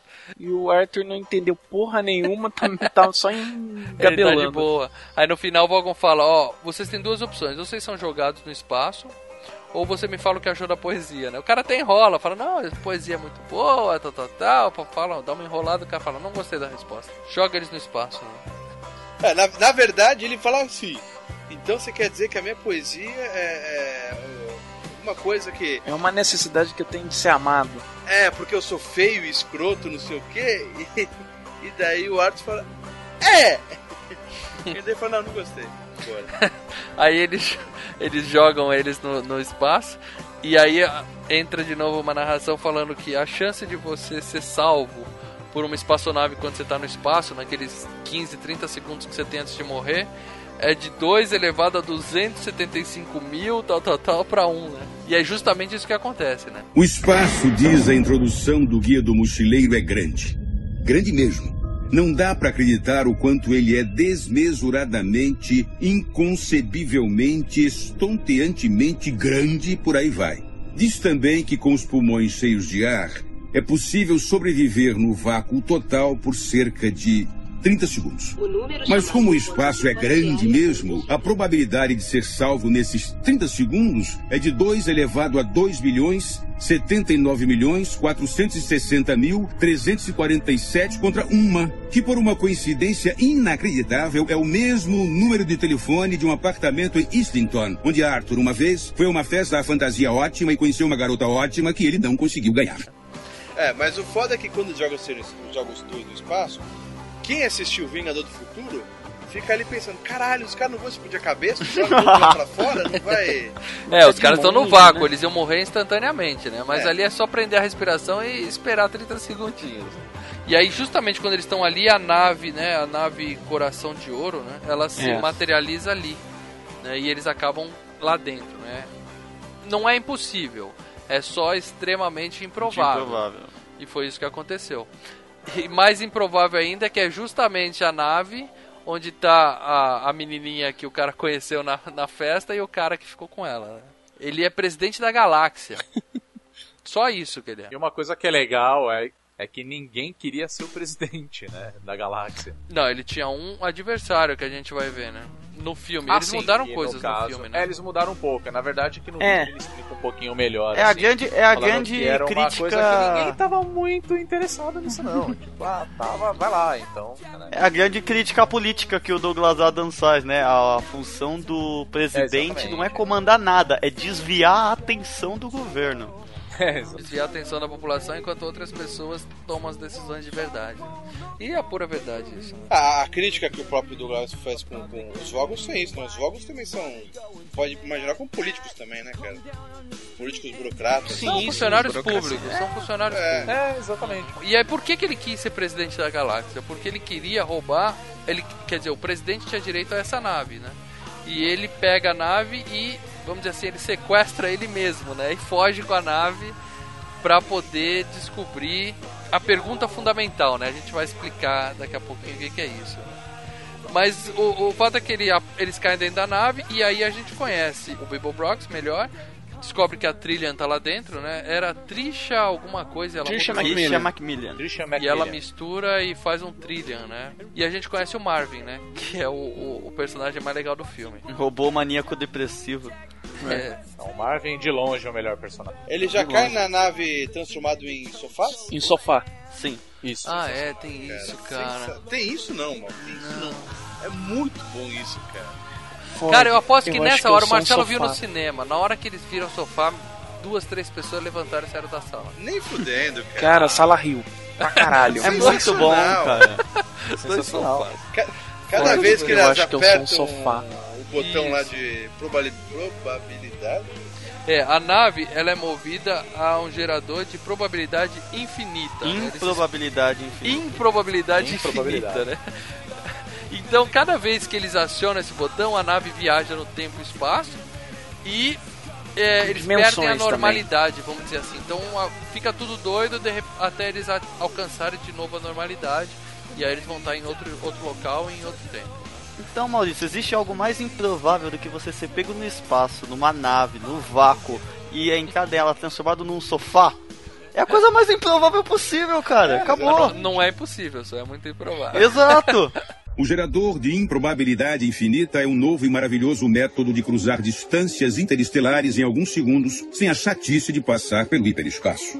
Quando o gerador de improbabilidade alcança improbabilidade infinita, ele passa por todos os locais concebíveis em todos os universos concebíveis quase ao mesmo tempo. Resumindo, você nunca sabe onde vai parar e nem que espécie vai ser quando chegar lá. Logo, é importante estar vestido de acordo. O gerador de improbabilidade infinita foi descoberto durante a pesquisa do gerador de improbabilidade finita, que era usado para quebrar o gelo em festas, fazendo com que todas as moléculas da calcinha da anfitriã se deslocassem 30 centímetros para a esquerda, de acordo com a teoria da indeterminação. Muitos físicos respeitáveis afirmavam que não admitiam esse tipo de coisa, em parte porque era uma avacalhação à ciência, mas principalmente porque eles não eram convidados para essas festas. Bom, e a gente conheceu o Marvin, né? O que acontece? O Marvin é um robô que eles explicam no livro também que por, por um problema das viagens do tempo, ele é 37 vezes mais velho que o universo. É, isso mais à frente, mas. É, mais pra E, frente. e ele tem o cérebro do tamanho de um planeta e, e- ou seja, ele é super inteligente, super velho e tem é usado pelo presidente pra, vamos dizer assim, funções idiotas como ir buscar os prisioneiros e trazer pra cá. Abrir a tá? porta. É que ele é um protótipo de PHG, né? Personalidade humana genuína. Ele foi o protótipo e ele virou depressivo. Isso. E aí como ele tem esse, esse vamos dizer, essa falta de realização profissional, né, que ele fala, ele fica extremamente depressivo, né, cara, com essas atividades estúpidas que ele tem. Tanto que no inglês ele é o Paranoid Android, que foi daí que veio a música do Radiohead. E- É verdade. E aí a gente descobre que o Ford e o Zafford, eles são meio primos. Meio primo irmão. Que eles têm.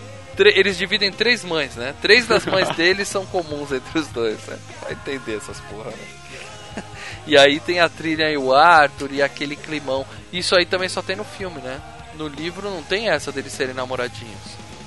Não, É. tem sim, tem sim, tem sim. Tem, que tem eles um já pouco. falam aquele lance Tem, deles. Tem, sim. Olha, cara, eu não lembro Tem. desse romancezinho não, hein? Aí pinta um climinha, né, do Arthur com a trilha e tal, ele fica até chateado, né, que ela abandonou ele na festa e tudo mais, né? E aí a gente descobre que o Zaphod tem duas cabeças e três braços. No livro, ele simplesmente é descrito desde o começo como um cara de duas cabeças e três braços que o terceiro ele mandou implantar e tal, né? Mas é, no filme ele aparece com uma cabeça só e a outra cabeça tá escondida no pescoço. É até um efeito legal que eles fizeram ali, né? Ficou Mas muito bom, cara. Achei. Ficou legal, eu também gostei. ficou divertido, mas não tem nada a ver com o do livro também, né? Não, não. Aí eles mudaram algumas coisas, né? Sim, até por Até questão também entre de nós, efeitos né, já que ele especiais. né? fala que ah, ele estava numa festa, imagina um cara com duas cabeças.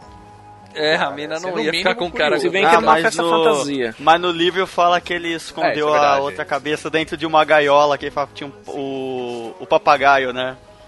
Nossa. É, Não, já mesmo. basta ele falar que ele tem uma nave.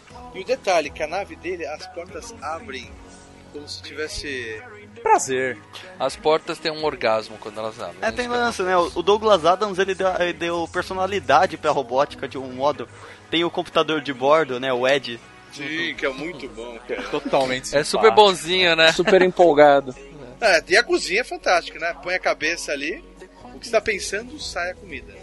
E tem uma faca em formato de sabre de luz, isso é bem legal. Ai, sim, sim. É, é que corta a torrada e já faz a torrada. Corta o pão e já faz a torrada ao mesmo Já tempo. faz a torrada na hora. Isso- Sensacional. Isso é genial. Isso sim é invenção genial.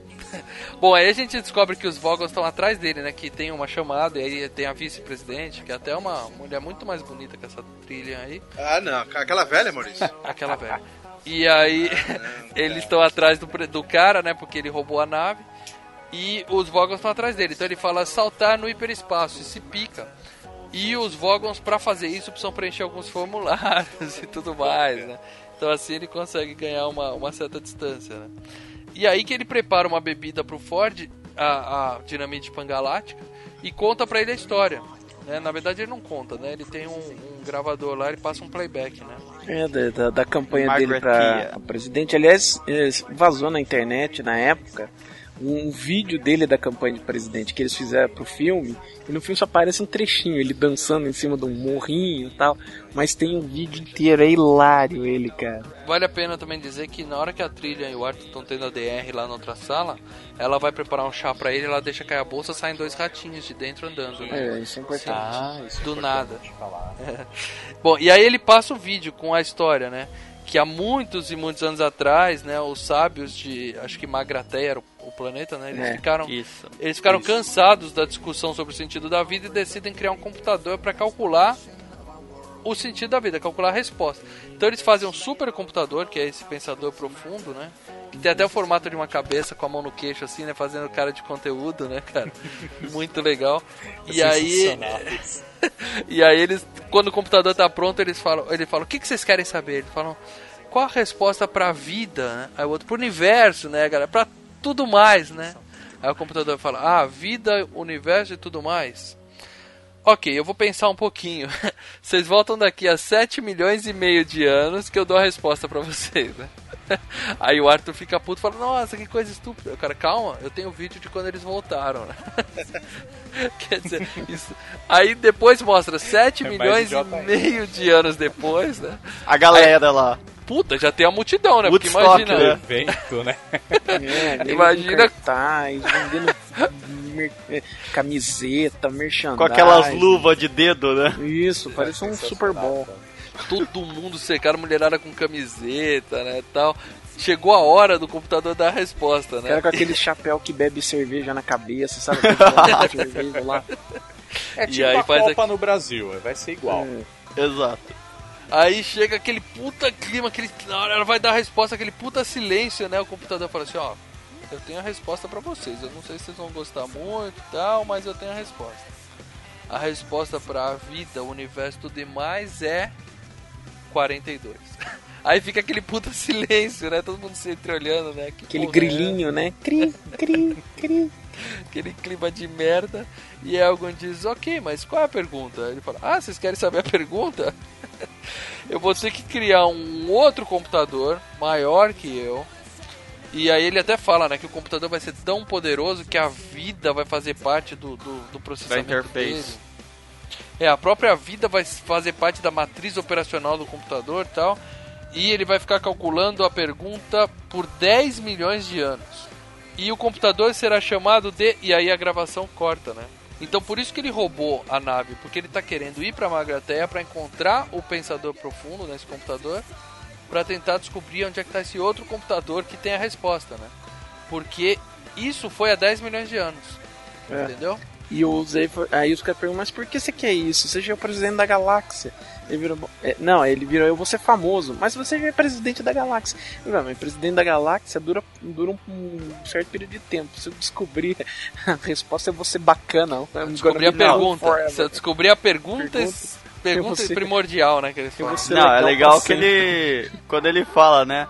Mas por que, que você quer fazer isso? Ah, é meio pela curiosidade, meio pela aventura, mas é mais mesmo pela glória e pelo dinheiro. E aí eles vão com ele e eles acionam de novo o gerador da improbabilidade infinita, né?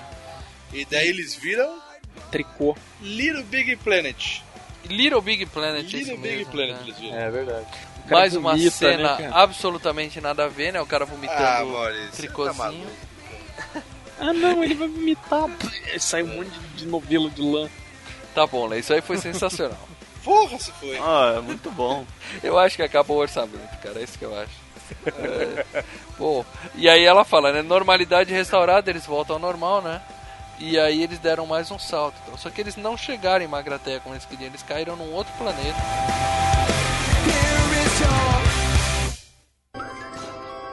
No início, o universo foi criado. Isso deixou muitas pessoas com raiva e foi amplamente considerado um ato ruim. Muitas espécies acreditam que ele foi criado por um tipo de Deus. Mas o povo de Jetravart de Enviltvold ou 6 acredita que o universo inteiro tenha escorrido do nariz de um ser chamado Mega Resfriadon Verde.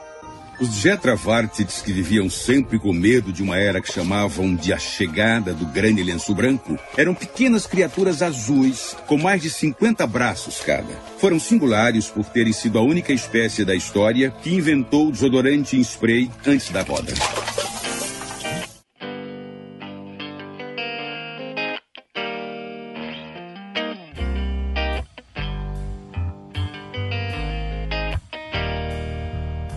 E aí eles comentam dessa, desses seres que achavam que o universo, na verdade, escorreu do nariz de um grande monstro, né? E que eles aguardam o, o dia da chegada do grande lenço branco, né?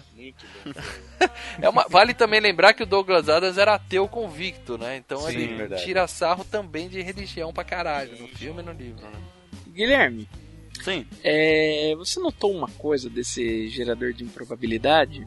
Ah, Que toda hora eles apertam, eles vão para um lugar, eles não têm coordenada, eles não sabem mexer com o negócio. Você reparou o modo de funcionamento? ah, É a Tardes, né, cara? é. Todos os negócios do, do, do Guia do Mochileiro das Galáxias são episódios do Doctor Who, mas elevada Sim. à enésima potência de palhaçada. O que, o que o pessoal rejeitava do roteiro do Dr. Who, ele guardava pra fazer um livro depois. Vou guardar Ele aqui. pegou o Doctor Who e colocou a galera do Monty Python pra fazer, cara. É isso. É. é, é uma cruza do Doctor Who com o Monty Python. Detalhe, ele trabalhou nos dois. É, exatamente. Bom, e eles vão cair nesse planeta, né? Eles até comentam também que tem um. Tem seres de 50 braços, né? Que ficaram conhecidos porque eles inventaram o desodorante spray antes da roda. e, É o único lugar no universo. Ai, caralho. Bom, e aí eles caem justamente onde tá tendo esse cerimonial aí do, do, do Ruma Kavula, que é o John Malkovich, né? É. E, e eles falam, do, do- esperando a chegada do grande lenço branco, e ele até fala assim: estamos aqui aguardando, nunca suamos nosso nariz, né? E aí vê todo mundo fungando assim, né? Na igreja, né? Porque tá todo mundo com o nariz escorrendo, cara. Isso não tem no livro, isso eu tenho certeza que não tem no Não, livro. não, o cara. Rama Cavula foi um personagem criado es- especificamente pro Eu acho que os caras tinham uma sobrinha de orçamento, sei lá, eles economizaram porque os bonequinhos Vogons são todos de, de borracha e tal.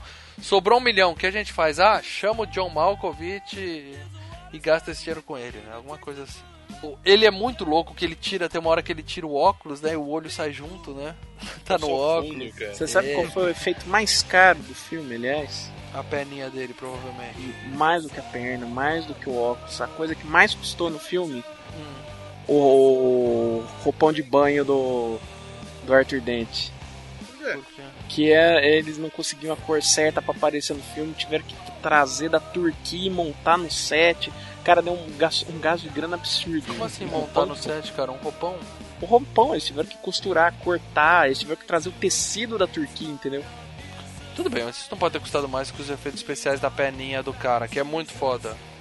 Ou foi leiloado depois com uma puta grana, mas no início, pô, manda atingir a porra do roupão. É, pega qualquer roupão. Tiveram que achar o roupão, tiveram que trazer o, o- o- trazer da Turquia pra Inglaterra. Só porque o diretor grana. queria daquela cor? É. Bom, o, o, o nosso amigo John Malkovich ele não tem as pernas, né? Então sai um monte de perninha assim, cara. Isso é um efeito especial muito legal também, né? Que ele sai de cima da mesa, a perna estica, né? Ele fica na Ele mesma anda altura. por cima da mesa. Cara, é tá? assustador, né, cara? Não, é- o, o personagem do, do Malkovich é muito bizarro, cara. Muito, muito bizarro. E, é- e vale lembrar, né? Ele que concorreu com o Zaphod Os pra, pra, pra presidência da galáxia no filme, né? E aí, a, só que a plataforma de, de- Aliás, duas bestas concorrendo, né? Que enquanto os- o Zaphod era um completo, assim, abilolado, a plataforma do, do, do Rama Cavula era não vote no idiota. É, ele fala, você me chamou de idiota durante a campanha. Falo, mas você é um idiota. Isso não é o caso. Bom, ele perdeu pro Zephyr, né? Então é- a gente descobre que eles se odeiam, né, cara? Cara, é, deve ser muito. Deve ser muito frustrante, né? Você descobre que você perdeu pro Zaphod, cara. Enquanto eles estão lá discutindo, né, os dois, a gente vê o Ford lá fora explicando pra uma, pra uma giganta, né, cara? Porque eles já tiveram lá antes, né? Então ele fala, não é que eu sumi, não é que porque eu não te liguei e tal, né? Você só vê o tornozelo do monstro, Cara, né? nojento, Peludo. cara, Nojento, pelo. E o cara se explicando por que, que sumiu, né? Não é nada disso, eu precisei viajar, sabe como é que é? E aí a mina conta, né? Que eles estavam indo pra Magrateia, só que eles não tinham as coordenadas, então o gerador de improbabilidade acabou deixando eles ali, né? E aí o cara fala, eu tenho um. Vamos dizer assim, é é uma espécie de um, né? um mapinha, né? Que você coloca no gerador e ele vai pra um lugar específico, né? E eu dou ele pra você, mas só se você me trouxer uma arma que o Pensador Profundo construiu também, né? Que tá lá. É, isso tinha no livro, gente? Não, nada do ar. Não, isso já é a criação pro filme. E aí ele fala, mas eu vou ficar com um refém, né? E qual refém que ele pega? Uma das cabeças do Zaphod, né? Ou seja, Sensacional, cara. é uma cena assim também que faltou orçamento, né? Porque mostra só a sombrinha, né? Ah, o cara Ah, mas arrancando a nunca foi a cabeça. intenção mostrar isso É, daí. não é uma situação aí. Ah, E ele chamando a cabeça do outro, né, pra vir. Vem. Ele coloca a cabeça dele num bonequinho, assim, né? Fica em cima da É, mesa, né? Parece um Bubblehead, né? E aí quando eles estão indo embora, né, o, o Zaphod fica meio idiota, né, porque ele perdeu uma das duas cabeças e parece que o raciocínio estava dividido entre as duas, né? Então ele fica, vamos dizer assim, mais débil do que ele já era, né? É, e ele fica lesadão, cara. Ele fica Lesado. muito. Nada que um, um pouco de suco de laranja no capacete resolva. né? Exatamente. É. Isso. capacete cítrico, né? O cara, o, o cara coloca nele um chapéu pensador, né? Que ele coloca e espreme um limão e, e aquilo dá pra ele uns 10 minutinhos de raciocínio, né, cara? Nossa, como os caras tinham criatividade. Não, criatividade pra merda, né? Por sinal. Não, É. isso daí é muito sketch do Monty Python, cara. Total. Isso daí. É, é- é que tá, eu não sei, o Maurício adora Monty Python, não sei como ele não curtiu o filme, cara. Mas você tava na outra pegada, velho. Você pega um filme do Monty Python, qualquer um deles é genial. É muito melhor do que isso aí. Ou você, você vai dizer que não é? Não, mas isso. Não, pode ser melhor, mas isso não é ruim, cara. Não, Isso é bom, é muito bom, cara. é zoado. Não na mesma qualidade, mas é muito bom. Bom, a- é, os Vagons chegam, começam a atirar, né? Eles falam que é pra proteger o presidente, né?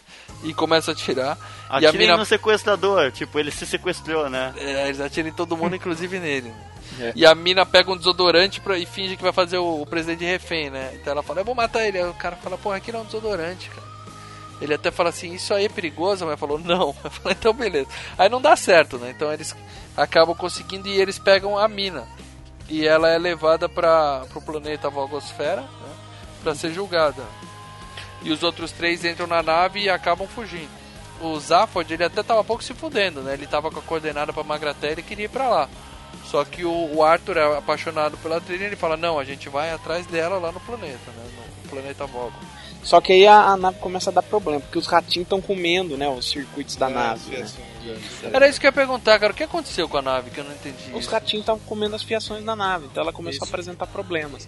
Eles vão pro, pra Vogosfera com uma nave sobressalente. Um É, uma, um módulo de fuga da nave grande, né? É. E, e o legal quando eles caem lá, o, eles caem numa espécie de um, um chão né, de areia e tem uns bichos embaixo da terra que se você pensar, você, você- não, não, um é um mata-mosca que sai da É. terra e dá na cara. Isso aí dá um tapa, né? É, você não pode pensar, você não pode ter ideias. Qualquer ideia que você tiver, você toma um mata-mosca no meio da cara. Cara, né? eu tive uma ideia.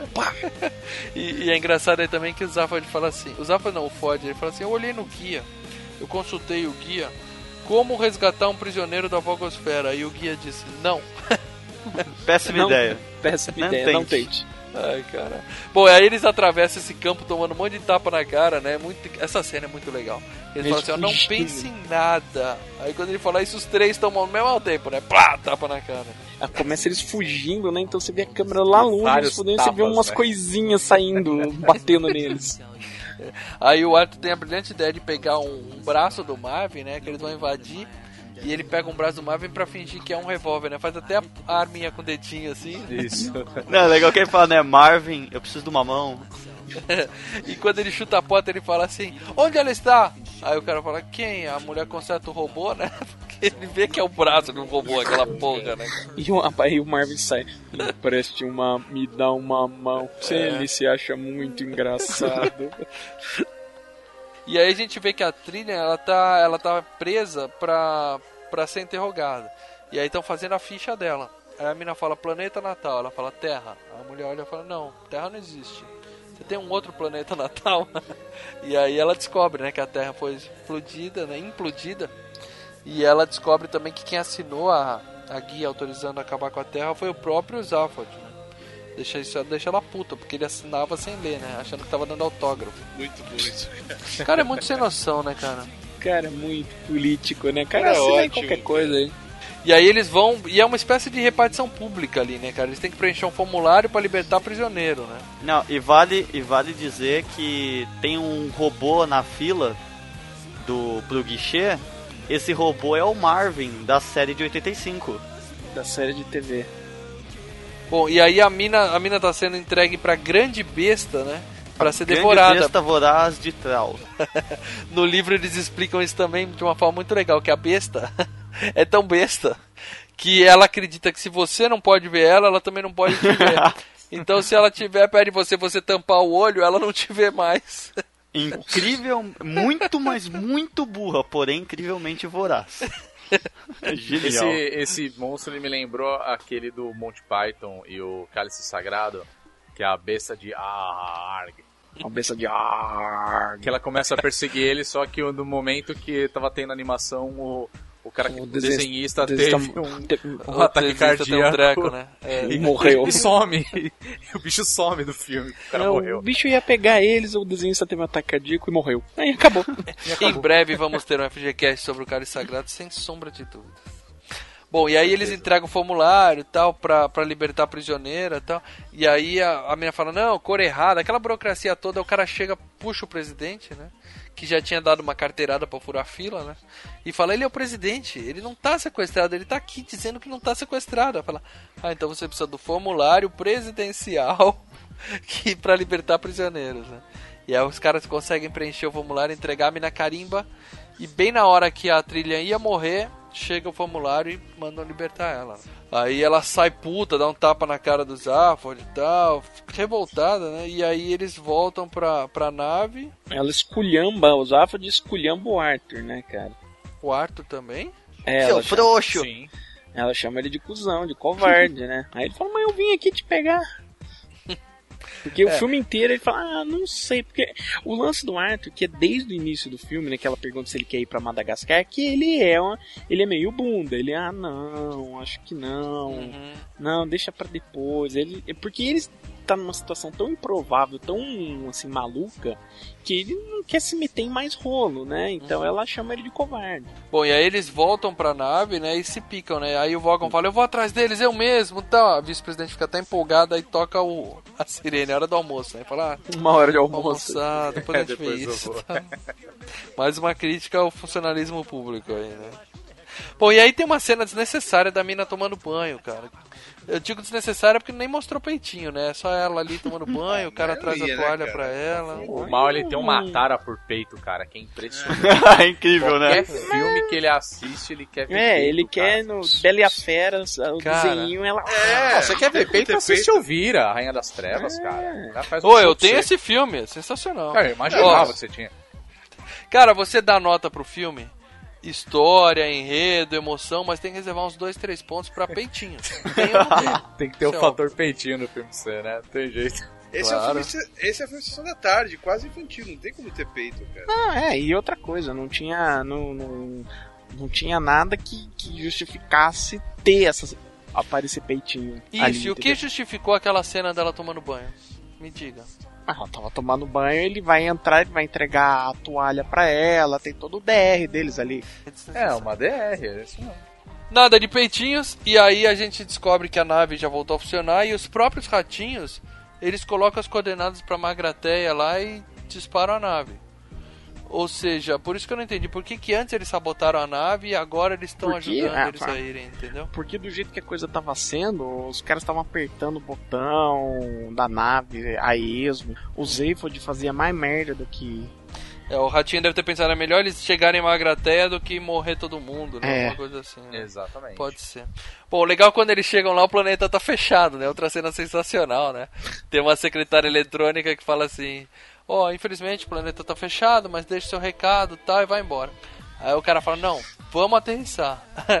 Aí a secretária eletrônica fala assim: Olha, ficamos muito felizes pela sua insistência, sua vontade de, de aterrissar nosso planeta. como demonstração de afeto, a gente tá mandando dois mísseis termonucleares pra vocês. Espero que gostem. Espero que desfrutem deles e divirtam-se. Que é E uma a- das melhores cenas do filme também, Com cara. certeza. Um- Uma das melhores cenas do filme e um dos melhores partes do livro, cara. Que Sim, eles sim. Eu apertam. lembro muito bem isso do livro também. Aham. É, baleia. Eles apertam a porra do, do gerador de improbabilidade e acabam ficando no mesmo lugar e na mesma hora, só que os dois mísseis. É porque eles já tinham apertado o gerador, né? Então eles ainda não tinham voltado à normalidade. E o Arthur é o, prim- é o grande momento dele que ele começa a, a- que ele tem a virada dele, né? Ele começa a fazer a não se importar mais com, com as coisas, ele deixa de ficar preso, né?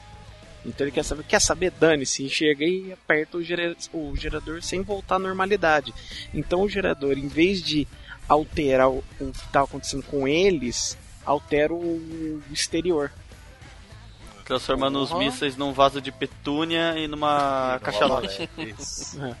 E aí a gente tem as duas ou três melhores páginas do livro, né, cara? Que é a, a, a baleia, né? O pensamento da baleia enquanto ela aparece, né? O que é que está rolando? Quem sou eu? Por que eu estou aqui? Qual a minha razão de ser? O que significa perguntar quem sou eu? Tudo bem, calma, calma, calminha, segura a onda. Oh, que sensação interessante. O que é isso? Parece uma cócega na minha. Bom, é melhor começar a dar nome às coisas. Vamos chamar de. ah, rabo. É, rabo. E que barulhão é esse passando pelo que de repente eu vou chamar de cabeça?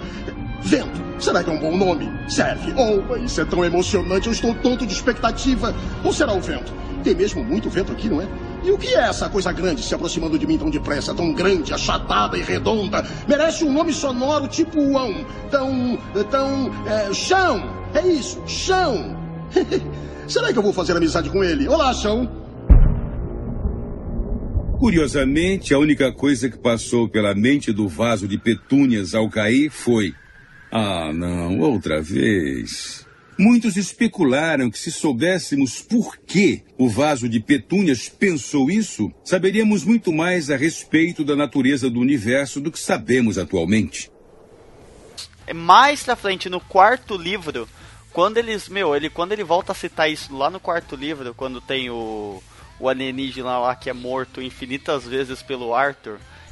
Isso se torna muito genial, cara. O cara pensou nesse negócio do vaso de petúnia, né, Pra explicar no quarto livro, mas no primeiro era só isso, a piada era isso e acabou, né, cara? Não, não, era só isso. Aí depois ele fez uma piada em cima da outra piada, né? Isso, isso. Bom, e aí eles caem nesse lugar deserto, né? E tem três portais, né? Aí o filme já começou aí a viajar demais pro meu gosto, né, cara? E o, o cara fala, vamos entrar nesse aqui. Por quê? Ah, porque eu tô com a intuição que é nesse portal aqui, né? E o cara até fala, pô, a gente vai acreditar na intuição de um cara que o cérebro é movido a suco de laranja, né? Porque ele tá com aquele negócio na cabeça. E aí ele fala, eu não vou entrar, né? Mas a mina também já tocou o foda-se há muito tempo, né? Já descobriu que a Terra explodiu, que não tem mais nada, não tem Ah, família, ela não tá tem mais nada. da vida. É. Aí ela se joga no portal, os outros dois se jogam, fica só o Arthur e o Marvin. E o Marvin. Aí o Arthur fica meio titubeando, tá? quando ele decide se jogar, o portal fechou, né? Aí ele ficou preso ali com o Marvin. E aí é que chega aquele cara lá, que é o arquiteto de planetas, né, cara? Que... Slart Slart Bart Barfast. Fast. Slot Bafast, isso aí, isso aí, isso aí. Bom, ele, a gente percebe que mostra que os três que entraram no portal eles conseguiram chegar no Pensador Profundo, né? E o Arthur ficou lá com o Slot Bafast e ele fala: "Vem cá que eu vou te mostrar uma coisinha, né?" Aí ele leva ele para um lugar que é uma espécie de um estaleiro, né, de planetas, né, onde eles constroem todos os planetas. Ele fala que os planetas são encomendados, mas que o mercado está em crise porque hoje em dia é planeta sob medida é considerado artigo de luxo e tal, tal, tal, tal, tal, tal. E aí ele fala que o, o planeta Terra já tá pago. Os ratinhos já encomendaram e já pagaram. Então ele já tá fazendo um novo planeta Terra igualzinho como era antes, né? Não, e, e vale, e vale citar que é uma pequena referência que eles fizeram, né? Quando mostra aquele grande universo onde eles constroem os planetas, tem um planeta ao fundo no formato do rosto do Douglas Adams. Isso eu não vi não, easter egg. Uma homenagem que eles fizeram cada morte dele. Bom, e nesse meio tempo a gente descobre o por trás da história do Pensador Profundo, é que os outros três conseguem chegar lá pra conversar com ele. E aí ele fala, né, que o Zaphod queria chegar ali de qualquer jeito, justamente porque tinha completado o prazo de 10 milhões de anos. E o computador que o Pensador Profundo desenvolveu teria a resposta, a pergunta, aliás, para a pergunta fundamental para a resposta 42, né? E aí o cara fala, é, realmente, tava tudo certo, mas quando faltava 5 minutos, depois de 10 milhões de anos de processamento, quando faltava 5 minutos, os Vogons explodiram o computador para fazer uma rodovia. Ou seja, a Terra era o computador. O computador. né? Aí o Zaphod fica chateado, tal, todo mundo fica chateado com isso, mas eles lembram que eles precisam pegar a arma de que o computador desenvolveu para entregar pro John Malkovich lá no outro planeta, né, para poder pegar a cabeça dele de volta. Arma essa, arma essa que é, basicamente em estrutura de roteiro é pra você é, finalizar a história, né? Pra cair a ficha de todo mundo. Não, é pra acabar o filme, aquela arma é tá ali pra vocês a- a- pra poder conseguir a- é, terminar o filme. Dá um tiro final no cara aí. Que arma é essa? Que arma é essa? É a arma do ponto de vista, cara. É sensacional. Sensacional mesmo. A arma do ponto de vista faz exatamente o que o nome dela sugere. Ou seja, se apontar para alguém e puxar o gatilho, a pessoa na hora vê tudo do seu ponto de vista. Foi projetada pelo Pensador Profundo, mas encomendada por um consórcio intergaláctico de donas de casa iradas que, depois de inúmeras discussões com seus maridos, cansaram de terminar com a frase: Você não me entende, né? É uma arma espetacular, né? A arma mais poderosa do universo. E aí a mina atira no Zaphod justamente pra ele ver as coisas do ponto de vista dela e aí ele fala, né? Ah, você tá chateada porque você perdeu tudo, sua família, tal, tal, tal, tá presa comigo que não te entendo. E a única pessoa que te entende, você tá deixando escapar, né? Claro, tá falando do Arthur, né? Romancezinho da porra. E aí ela chora, né? Cai a fichinha dela, ela dá uma choradinha, né? E eles voltam e vão atrás do Arthur. É, tem aquela piada genial, né? Que ele vai atirar nela. Aí ela fala, isso não funciona em mim, eu já sou mulher. Pode crer, cara. É verdade. Muito bom. E enquanto isso, o arquiteto tá contando pro Arthur, né? Dos ratinhos. E aí ele fala, né? Os seres mais inteligentes do universo são os ratos, né? Que É, estavam são- usando a Terra fa- seres. Como é que é? Pan. Pangalático. Pandimensionais. Pandimensionais. Isso, Isso é... Pangalática Puta, lembrei de Indiana Jones 4 agora. Puta merda. Bom, e eles são seres pandimensionais, não sei que porra é essa, super inteligentes, e eles estavam usando a Terra para fazer experiências com os humanos, ou seja, tá aí a ironia de novo, né? Eles se transformaram em ratinhos de laboratório para fazer experiência com os humanos. Bom, e aí ele leva o cara de volta para casa dele, né, o Arthur, né? É, E aí começam as pontas soltas do final do filme, pessoal, que vocês vão ter que me explicar, tá? Ele construiu a Terra de novo pro Arthur, mas e o povo da Terra? Onde é que foi parar? Morreu todo mundo. Ele reconstruiu com o povo da Terra. Você não vê que no final do É. filme os caras do bar estavam lá? Com um saco na cabeça, aí construiu tudo. É? Bom, aí quando ele volta pra casa dele, estão os três lá dentro, né? O, Isso, o Zaphod, o Ford da, e da, a da Trig, né? sequência da arma lá no, no outro pla- planeta, eles aparecem três. Aparece uma sombra que, que pega os três caras. Você não sabe o que aconteceu com os caras. De repente eles estão na casa do Arthur. E aí os ratinhos estão lá dentro, começam a falar, né, com ele e tal, conta a história toda e falam, ó, a gente precisa terminar o cálculo, tal, a gente reconstruiu tudo, mas a gente precisa do programa principal. E ele tá dentro do seu cérebro, né? Porque ele era o único, vamos dizer assim, o que sobrou O da Terra, né? humano, exatamente. E, e aí ele fala, então pra isso a gente vai ter que tirar seu cérebro, beleza? Então eles até amarram o cara, começa, né, no equipamento pra arrancar o cérebro. É, detalhe importante que os ratos falavam que eles precisavam disso rápido porque eles tinham um contrato feito com um reality show. Ele tinha o de 5D, né? E aí tem mais uma ceninha blá blá blá que o Arthur fala, ah, vocês querem pergunta? Eu tenho pergunta, né? 42, é 6v7, né? aí ele fala, quantos caminhos o homem precisa trilhar, né? Uma citação à música do essa Bob é. Dylan, né? Ah, ratos falaram, isso é boa. é, é. E aí ele fala, "Ei, mas eu tenho tantas perguntas, mas eu não tenho felicidade, né? A única coisa que me dá felicidade é ele olha pra trilha, né? me deixou feliz durante uma semana e tal, eu não tenho. Os ratinhos falam, ah, tudo isso é legal, mas não serve. Corta, corta, pega o cérebro dele. Quando os ratos falam, né? Então a gente precisa do seu cérebro. Ah, desculpa, eu tô usando. Ah, a gente duvida. Bem lembrado. Bom, Aí o que acontece? Quando os ratinhos vão pegar o cérebro dele, ele consegue soltar um braço, esmaga os dois e acabou. Simples assim. Que eles viram os anjinhos, né? Que Que eles viram, não, eles viram os molequinhos que Eles ficavam fazendo a pergunta seres, pro, é. Pro pensador profundo, que eles são Sim, seres sim. pandimensionais, quer dizer, eles podem mudar de forma, eles podem fazer qualquer merda. Essa foi a explicação brilhante do filme. Pô, e aí eles saem de casa e quem tá lá fora esperando eles, os Vogons, né? Que continuam indo atrás do presidente, né? Pra Uma poder... péssima mira, né? Eles e o Marvin, né? Que eles esqueceram o Marvin lá em Magatia. e os caras trouxeram o Marvin.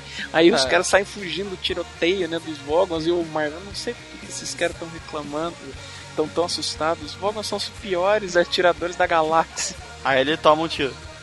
E aí pega um tiro na cabeça dele ele morre. A gente acha, né, que o Marvin morreu ali, né, cara? É triste essa cena, inclusive.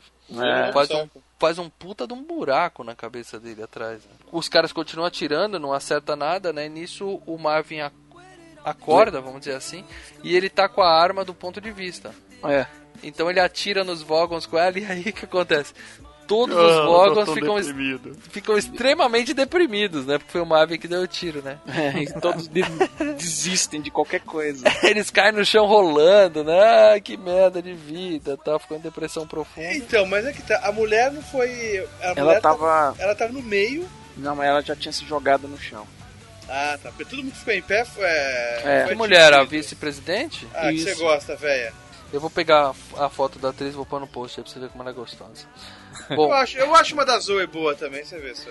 aí o, o arquiteto fala pra ele, ó, tudo bem, vocês mataram os ratinhos com o bullying e tal, mas eu conversei com os meus superiores, a terra tá quase pronta, a gente vai entregá-la pra vocês mesmo. A menos que você queira mudar alguma coisa. Você quer mudar alguma coisa, né? Tem alguma coisa que você não precisa? É. Ele fala, tem alguma coisa que você acha que a Terra não precisa? Ele virou, eu. Ele A quis dizer o só dele, ele seguinte, não, ele vai viajar. Ele quer passear. Terra que Ele se vira um mochileiro. Ele, ele vira um mochileiro. E aí o cara fala, ah, entendi, então deixa tudo igual. Ele deixa a terra tudo igual. E, sai, e o, o Arthur sai pra viajar com os caras. Não, a mina fala assim, ah, eu tô com fome. Aí o Ford fala, ah, eu conheço um ótimo restaurante no fim do universo. Né? Que é o segundo livro e já era uma tipo uma deixa pra uma possível continuação, né? Porra, e eu queria ver aquela vaca. Vocês leram o livro, né? Livro? Sim, a vaca Que se a vaca- oferecendo. Porra, eu queria tanto ver essa cena, cara. Cara, é Seria genial. sensacional, é. Cara, eu lembro dessa vaca, cara. Que a vaca fala, olha, você tem que comer a minha perna, a minha está extremamente suculenta. Minha vitela, eu macia, faço exercícios, tá? né? Aí o cara fala assim, cara, eu não vou comer um bichinho que tá aqui pedindo pra eu comer ele, cara, isso é cruel. Ele fala, aí o cara fala assim, mais cruel é comer os bichinhos que não pedem pra você comer ele.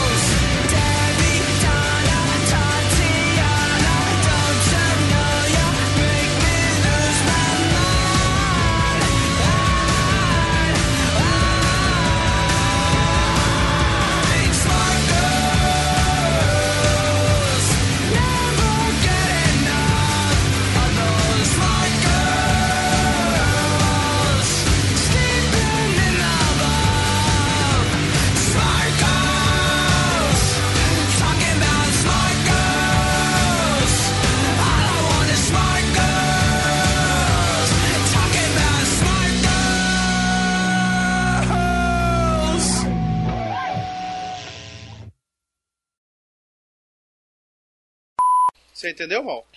Eu entendi, eu só não gostei. O Ah, filme lixo. Ah, se ferrar, maluco, Maurício. cara.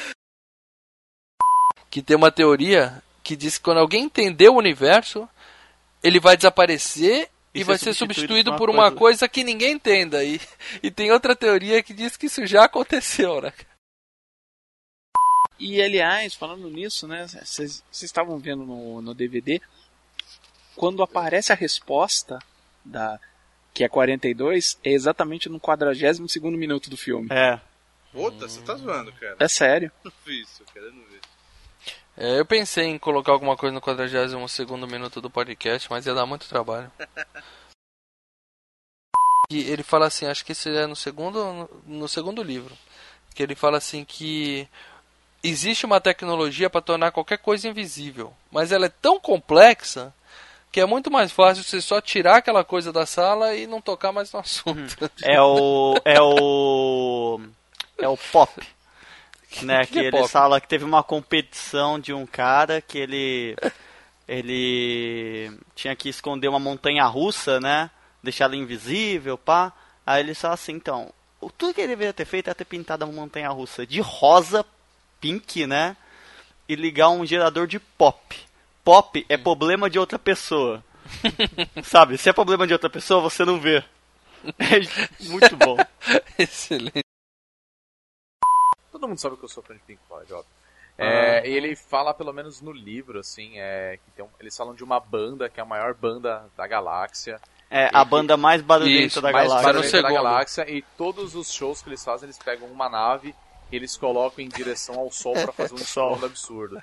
E é E o basicamente. público a- fica a- a 10 milhões de anos-luz da onde está o palco, né? Não, fica no planeta vizinho, Planeta dentro de vizinho. bunkers. Exatamente. E nada mais é do que Set the Controls to the Heart of the Sun, que é a música do Pink Floyd, cara. Bom, eu também acho Pink Floyd chato pra caralho, então tá tudo bem. Ah, Não, dropa Tá que ele eu- logo. Dropa logo, vai, Assim, desliga. velho. Esse cara ainda tá aí. As músicas do? Pink Floyd você tem que ouvir 10 minutos pra música começar, que é cara. isso, não, é, não é meu estilo. Não, consigo Mas tudo bem. que eu tô ouvindo. O Arthur ele tava viajando pelo universo. Ele vai pra um lugar onde eles dizem que Deus foi onde Deus deixou a sua última grande mensagem para a humanidade. E no momento que ele chega é, no lugar, ele vê uma montanha com várias é, uma frase escrita em fogo, né, na montanha que tá Aham. escrito algo como me desculpe. É, desculpe pelo Foi incômodo. mal aí. Desculpe pelo incômodo. E aí no final o Marvin olha e fala: Ah, agora tudo faz sentido. E desliga. E eles zoam um negócio de Adão e Eva também, né? Que eles falam assim, não, pensa, cara, Deus coloca Adão e Eva num lugar vazio e coloca só uma maçã e fala assim, ó, não comam a maçã. Pode fazer o que vocês quiserem, mas não comam a maçã. E fica ali fora só olhando, esperando eles comerem a maçã pra falar, haha, haha, vocês Te comeram peguei." maçã, te peguei, te peguei. Quer dizer, se Deus deu o trabalho de fazer isso, eles não, não fazia diferença se eles iam comer a maçã ou não. Mais cedo ou mais tarde ele ia dar um jeito de castigar os dois, que essa era a intenção desde o começo, né, cara? Bom, eu me recuso a acreditar que esse filme teria saído assim se o Douglas Adams estivesse vivo na É que época. você não gostou da musiquinha, é isso. É, Foi mó Musiquinha legal, começou cara. mal. Solão, solão, solão. Take it for all the fish. Cara, é Ah, sensacional. beleza. O filme é ótimo, mas se tivesse que contratado uma mina mais bonitinha e mostrado o peitinho, ganhava uma nota melhor, certo? ganhava dois pontos, né, Maurício?